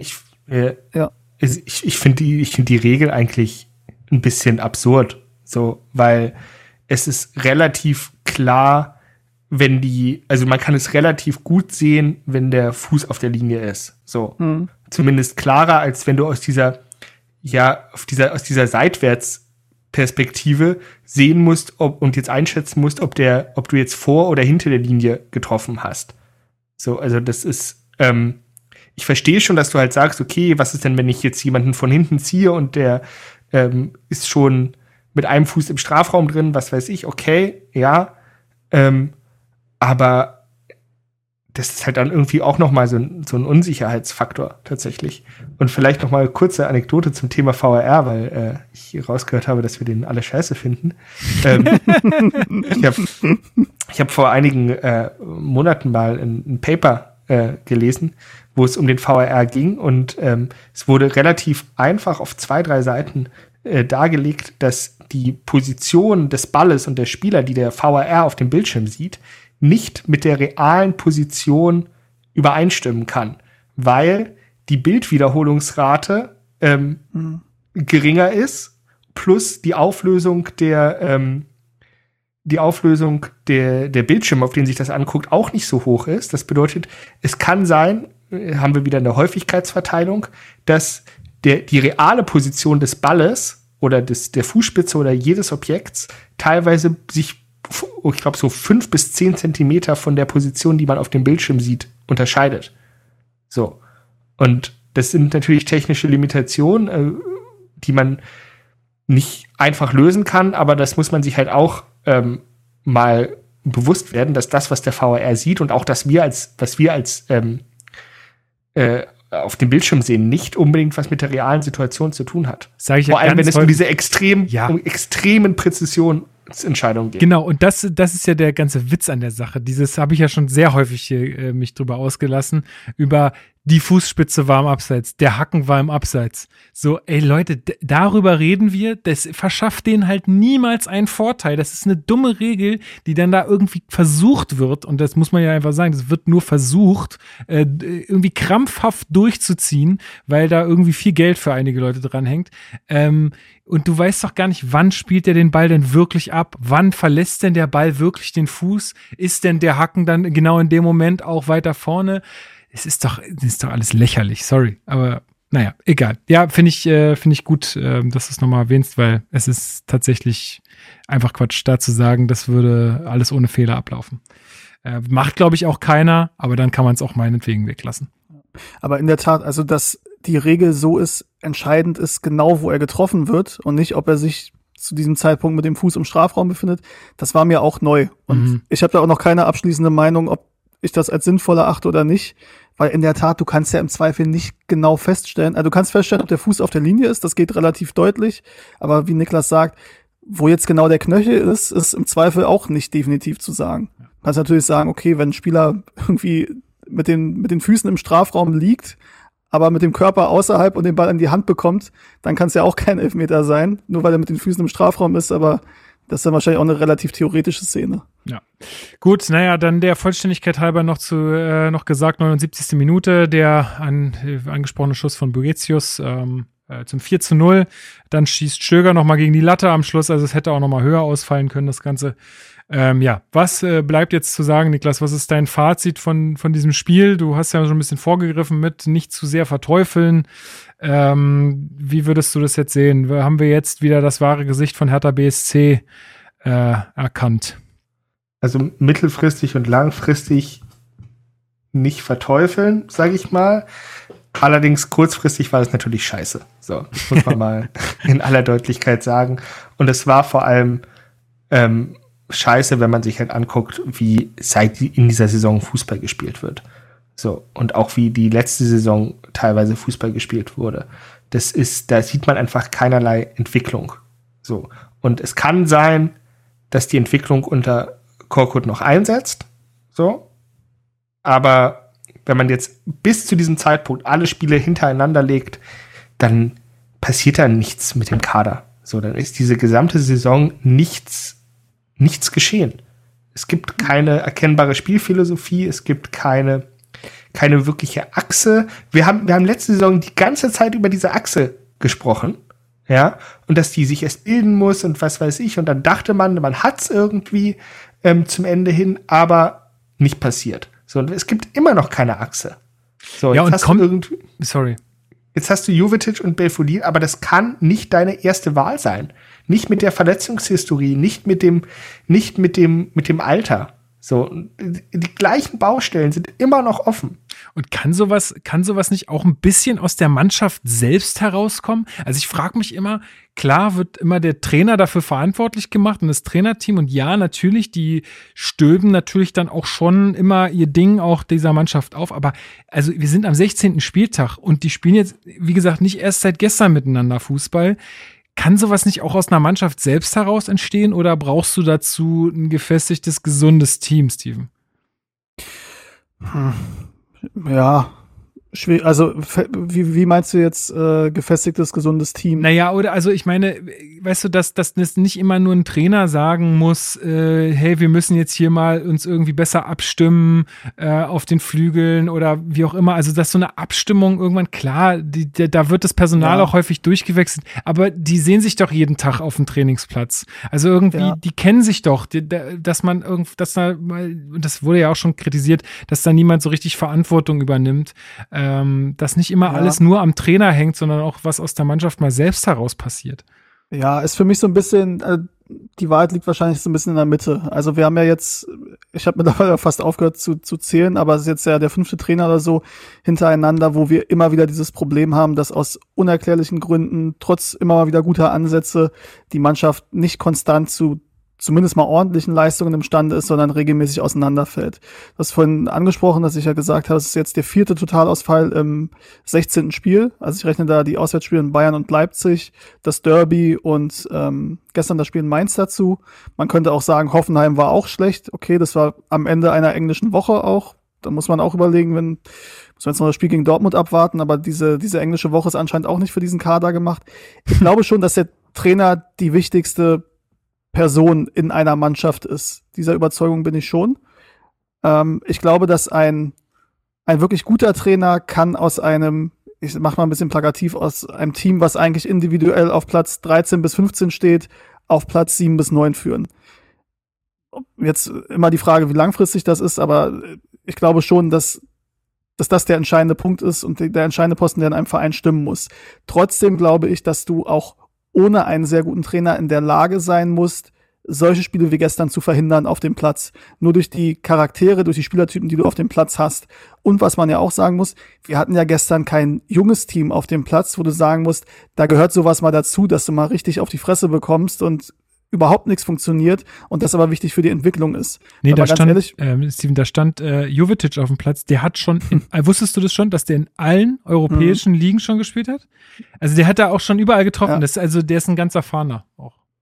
Ja, ja, das ist das, ja, also das ist ja die Sache. Wir haben genug erfahrene Spieler, das heißt, du kannst ja nicht mehr darauf schieben, dass die unerfahren sind und es halt mal, dass das zum Entwicklungsprozess dazugehört. Weil ganz ehrlich, also gestern, äh, bis auf äh, Serda, den ich da rausnehmen würde, hatte ich da keinen Spieler in der Startelf, wo ich sage, der könnte aber in zwei, drei Jahren besser sein, als er es heute ist.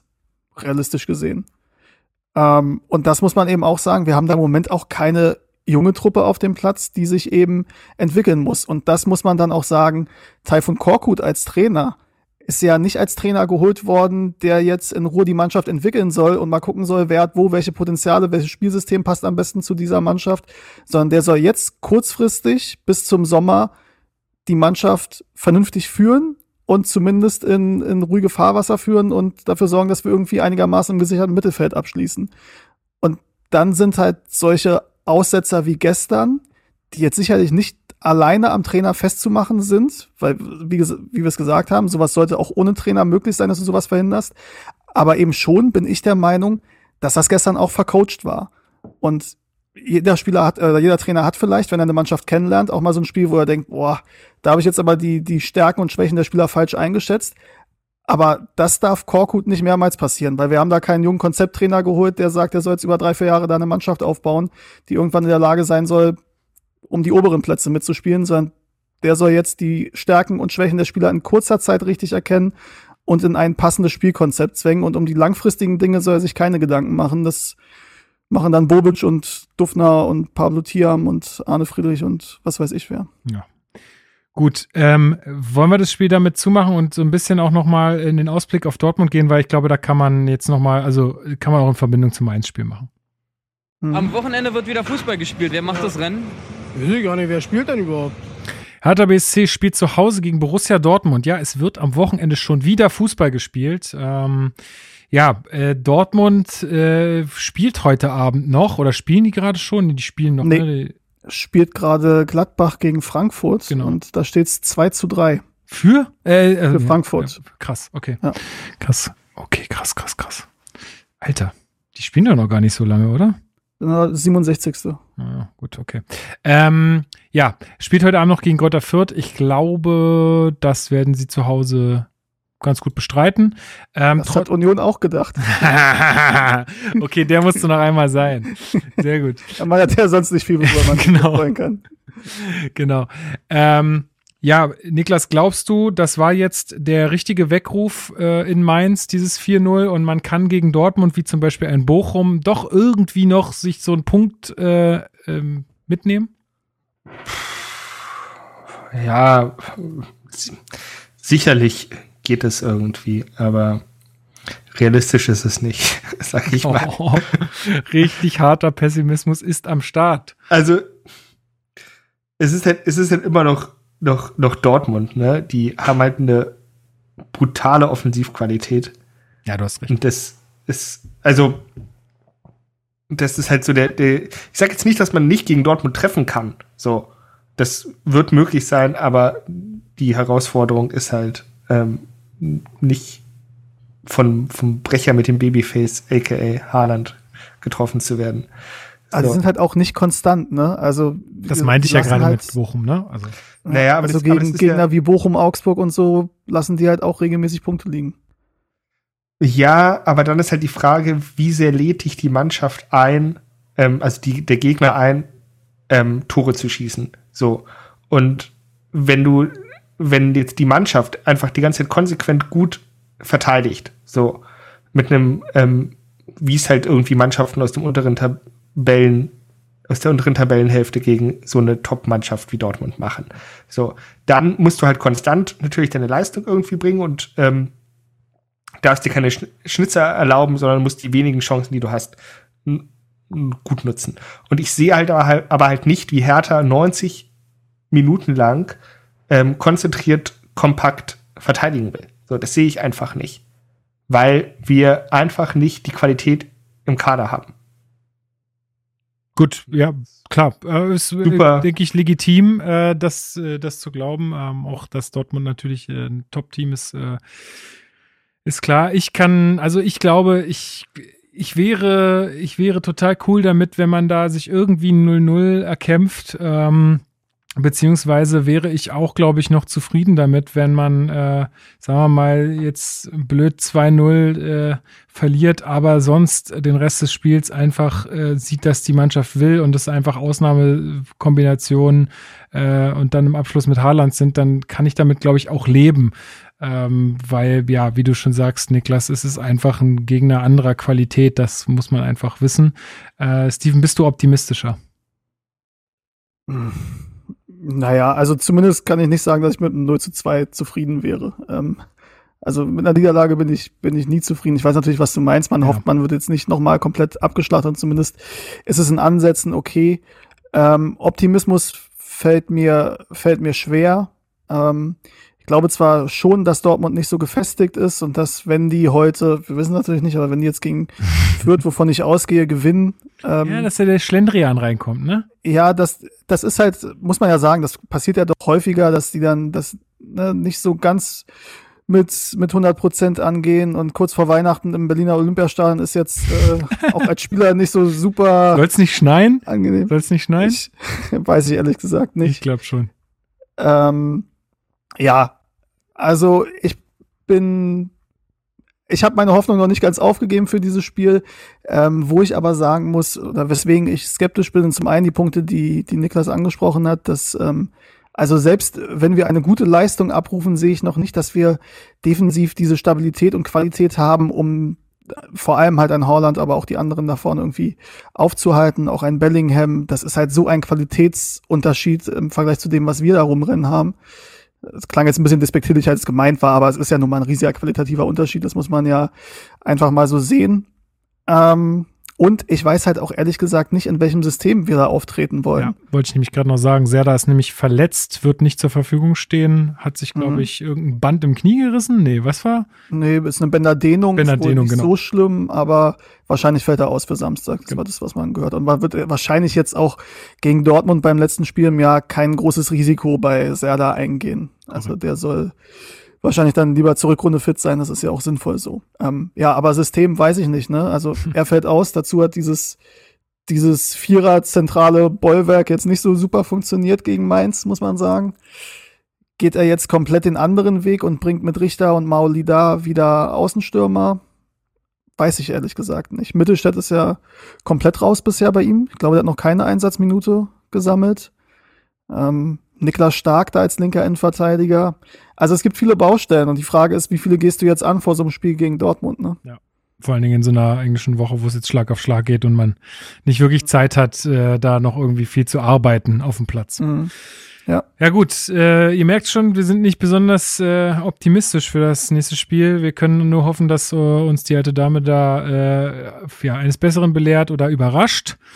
Ähm, ja, ich glaube, dann können wir es aber auch für heute zumachen, oder? Ähm, habt ihr noch ähm, Punkte, die ihr noch Na, besprechen wollt? das, es gibt halt noch diese Transfergerüchte, ähm, aber das sind halt auch nur Gerüchte. Vielleicht, ähm, also ich weiß jetzt nicht, wie der Plan in der Winterpause aussieht, aber vielleicht hat man da ja auch noch mal Zeit. Es wird ja dann auch konkreter im Januar, da werden wir dann auch über die Transfers oder ihr dann, in welcher Konstellation auch immer, noch sprechen. Ähm, aber es gibt auf jeden Fall, es kolportieren zumindest mögliche Abgänge. Das ist aber immer so ein bisschen, finde ich, also das sind halt, wenn ich jetzt einen Artikel schreiben würde, über welche Spieler ich mir vorstellen kann, dass sie Hertha verlassen, also da kommst du halt auf diese Spieler, ne? Also da stecken jetzt in meinen hab Augen keine großen Ich habe Insider tatsächlich Infos. nicht gelesen. Lass mich raten. Okay. Ja, rate mal. Okay, Also, Christoph Piontek. richtig. So, wen haben wir denn da noch so, der nicht, der nicht performt? das sind ja schon einige. Ah, aber Toussaint, glaube nicht. Ja. doch, auch, ist auch dabei. Okay. Ich denke, der ist halt einfach zu teuer. Also für das, was Ja. er leistet. Äh, Im, äh, also laufende Kosten, ne? Ja. Genau, ja, im Gehalt, ja. Ja, ja. Ja, aber also ich kann mir halt nicht vorstellen, wie man in, in den Seefolk jetzt noch abgeben will. Da müsste man ja auf jeden Fall Ersatz holen. Ja, der ist auch nicht auf der Liste. Wahrscheinlich deswegen, weil du sagst, du brauchst ja erstmal irgendjemanden, der theoretisch da spielen kann. Genau. Tja, wer ist denn da noch äh, auf dem Zettel? Also wir haben noch drei Spieler, deren Verträge jetzt im Sommer auslaufen. Und wo im Moment eine Verlängerung laut Sportbild unrealistisch ist oder nicht geplant ist. Torunariga? Nee. Nee. Ich würde es mal, äh, ich würde es einfach mal sagen. Sag der eine ist, da haben wir schon öfter drüber gesprochen, Niklas Stark, wo ja auch die, Ah, ja, also es sind ja schon mehr als Gerüchte, was Marc-Oliver Kempf angeht, Ja. ähm, als Ersatz aus Stuttgart. Boatengs Vertrag läuft aus und bisher muss man leider sagen, da gibt's jetzt nicht so viele Argumente, noch ein weiteres Jahr mit ihm zu gehen, wenn er dann 35 wird. Aber ist, ach so, ich dachte, es ging jetzt konkret um die Winterpause. Es geht um sieben Spieler, die Hertha BSC verlassen. Es sind aber noch, also wie gesagt, da sind jetzt die im, die im Sommer auslaufen. Ich denke bei Niklas Stark, wenn da jetzt ein Angebot kommen würde im Winter. Ja, okay, ich hatte dich jetzt falsch Ja. verstanden. Ich dachte jetzt, was jetzt noch im Winter vielleicht passiert, weißt du? Ja, okay, verstehe. Ähm, und der dritte auslaufende Vertrag ist Klünter, da stehen die Zeichen dann auch auf Ja. Abschied. Und es gibt aber noch zwei Spieler, die noch einen Vertrag bis 2023 haben, wo es aber auch nach Abschied aussieht. Ähm, und das sind Davy Selke und Marvin Plattenhardt. Also wie gesagt, laut diesem Sportbildbericht. Gut, das ist wahrscheinlich mehr Mutmaßung als alles andere. So ist es. Gut, dann würde ich sagen, machen wir für heute hier Schluss. Ähm, oder Niklas, gab es noch irgendwas, was wir vergessen haben? Nee. Gut.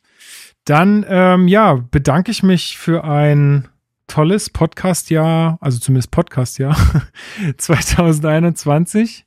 Denn, äh, ja, wir werden äh, dieses Jahr keine weitere Folge mehr aufnehmen. Wir verabschieden uns jetzt auch so ein bisschen in unsere äh, ja, Urlaubstage bis zum neuen Jahr und werden das Spiel dann gegen Dortmund nicht mehr besprechen. Es wird sicherlich was in schriftlicher Form von uns geben und es gibt ja auch noch die ganz vielen anderen tollen Hertha-Podcasts, die ihr dann hören könnt. Ähm, genau, wir genehmigen uns einfach mal so ein bisschen eine Auszeit. Ist, glaube ich, für alle gerade ein eine heiße Phase so und dann kommt Hertha und die ganzen ja schlechten Gedanken, die man da manchmal auch hat, äh, auch nicht ganz so gelegen. Also wir gönnen uns das jetzt mal, seid uns nicht böse. Wir äh, bleiben aber weiterhin in Kontakt, wenn ihr das wollt, auf unserem Discord-Server. Also kommt da gerne rauf, äh, diskutiert mit, schreibt mit. Wir haben da auch ein paar andere Sachen. Es gibt jetzt mittlerweile einen Dart-Channel. Man kann So ist es. Und in dieser Minute startet übrigens die Dart-WM. so, siehst du, da müssen wir eh Schluss machen. Äh, dann, Ja. kann, dann kann, dann kann äh, Steven Darts gucken. Ähm, So es. ein Formel 1 Channel gibt's. Da wird's ja nächste Saison auch spannend. Schafft Verstappen nochmal die Weltmeisterschaft zu holen? Wie ist das mit den neuen Autos? Wir haben eine kleine Zockerecke. Also es ist einfach, man kann äh, da ähm, sich auslassen, aber natürlich auch ganz viel über Hertha schreiben. Äh, kommt da also gern dazu.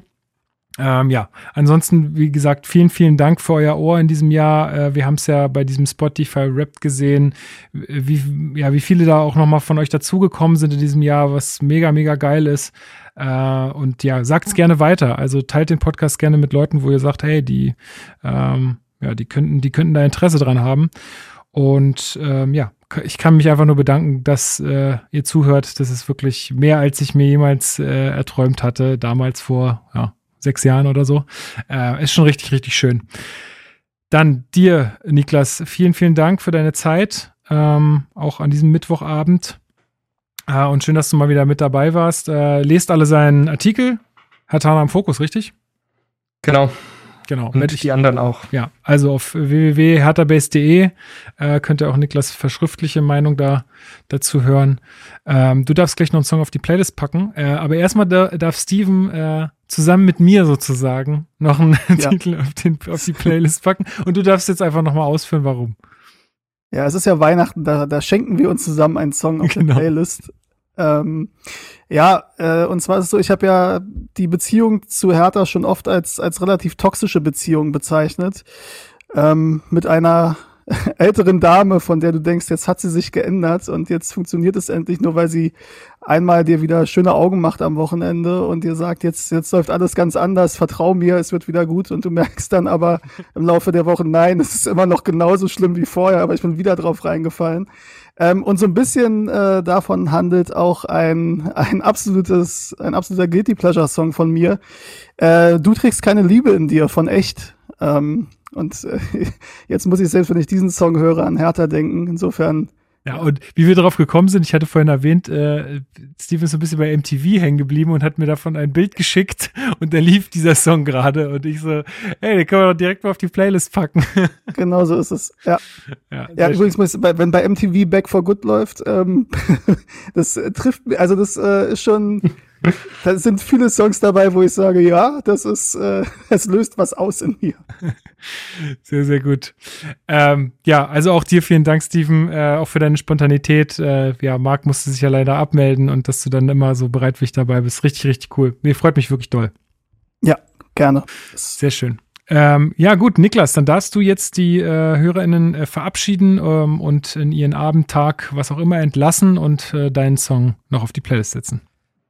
Ähm, ich möchte an der Stelle äh, Hertha Base Redakteur und Schlagerfan Alex grüßen. äh, der, wir haben unseren Spotify, unser Spotify-Nutzungsverhalten verglichen und es gab eine 94-prozentige Übereinstimmung. Und unsere gemeinsame Playlist ist wirklich der Shit und deshalb der Song, ich widme ihn Alex, ich widme ihn Hertha, ähm, ich nehme ihn aus der gleichen, aus, dem, aus der gleichen Rationale wie ähm, ihr. Es ist ein, ein, ein Liebessong und es geht darum, ähm, dass irgendjemand aufhören sollte, dir das Herz zu brechen. Und ähm, ich nehme von Team 5 bricht mir mein Herz nicht noch mehr. Und äh, das sollte man sich jeder anhören. Ich habe es dir schon geschickt auf äh, WhatsApp. Ist ein, ist ein Knaller. Ich habe es dir schon offen, sobald wir fertig sind, höre ich es mir an. Ich habe auch ein bisschen Angst, muss ich sagen. es ist ungefähr so angenehm, wie das Mainz-Spiel zu gucken. Also ich sehe gerade ein Bild von Team 5 und ich kriege wirklich Angst einfach. Ich kriege wirklich Angst. Gut, du darfst die Leute jetzt noch rausschmeißen. Tschüss. Frohe Weihnachten. Frohe Weihnachten, Howie.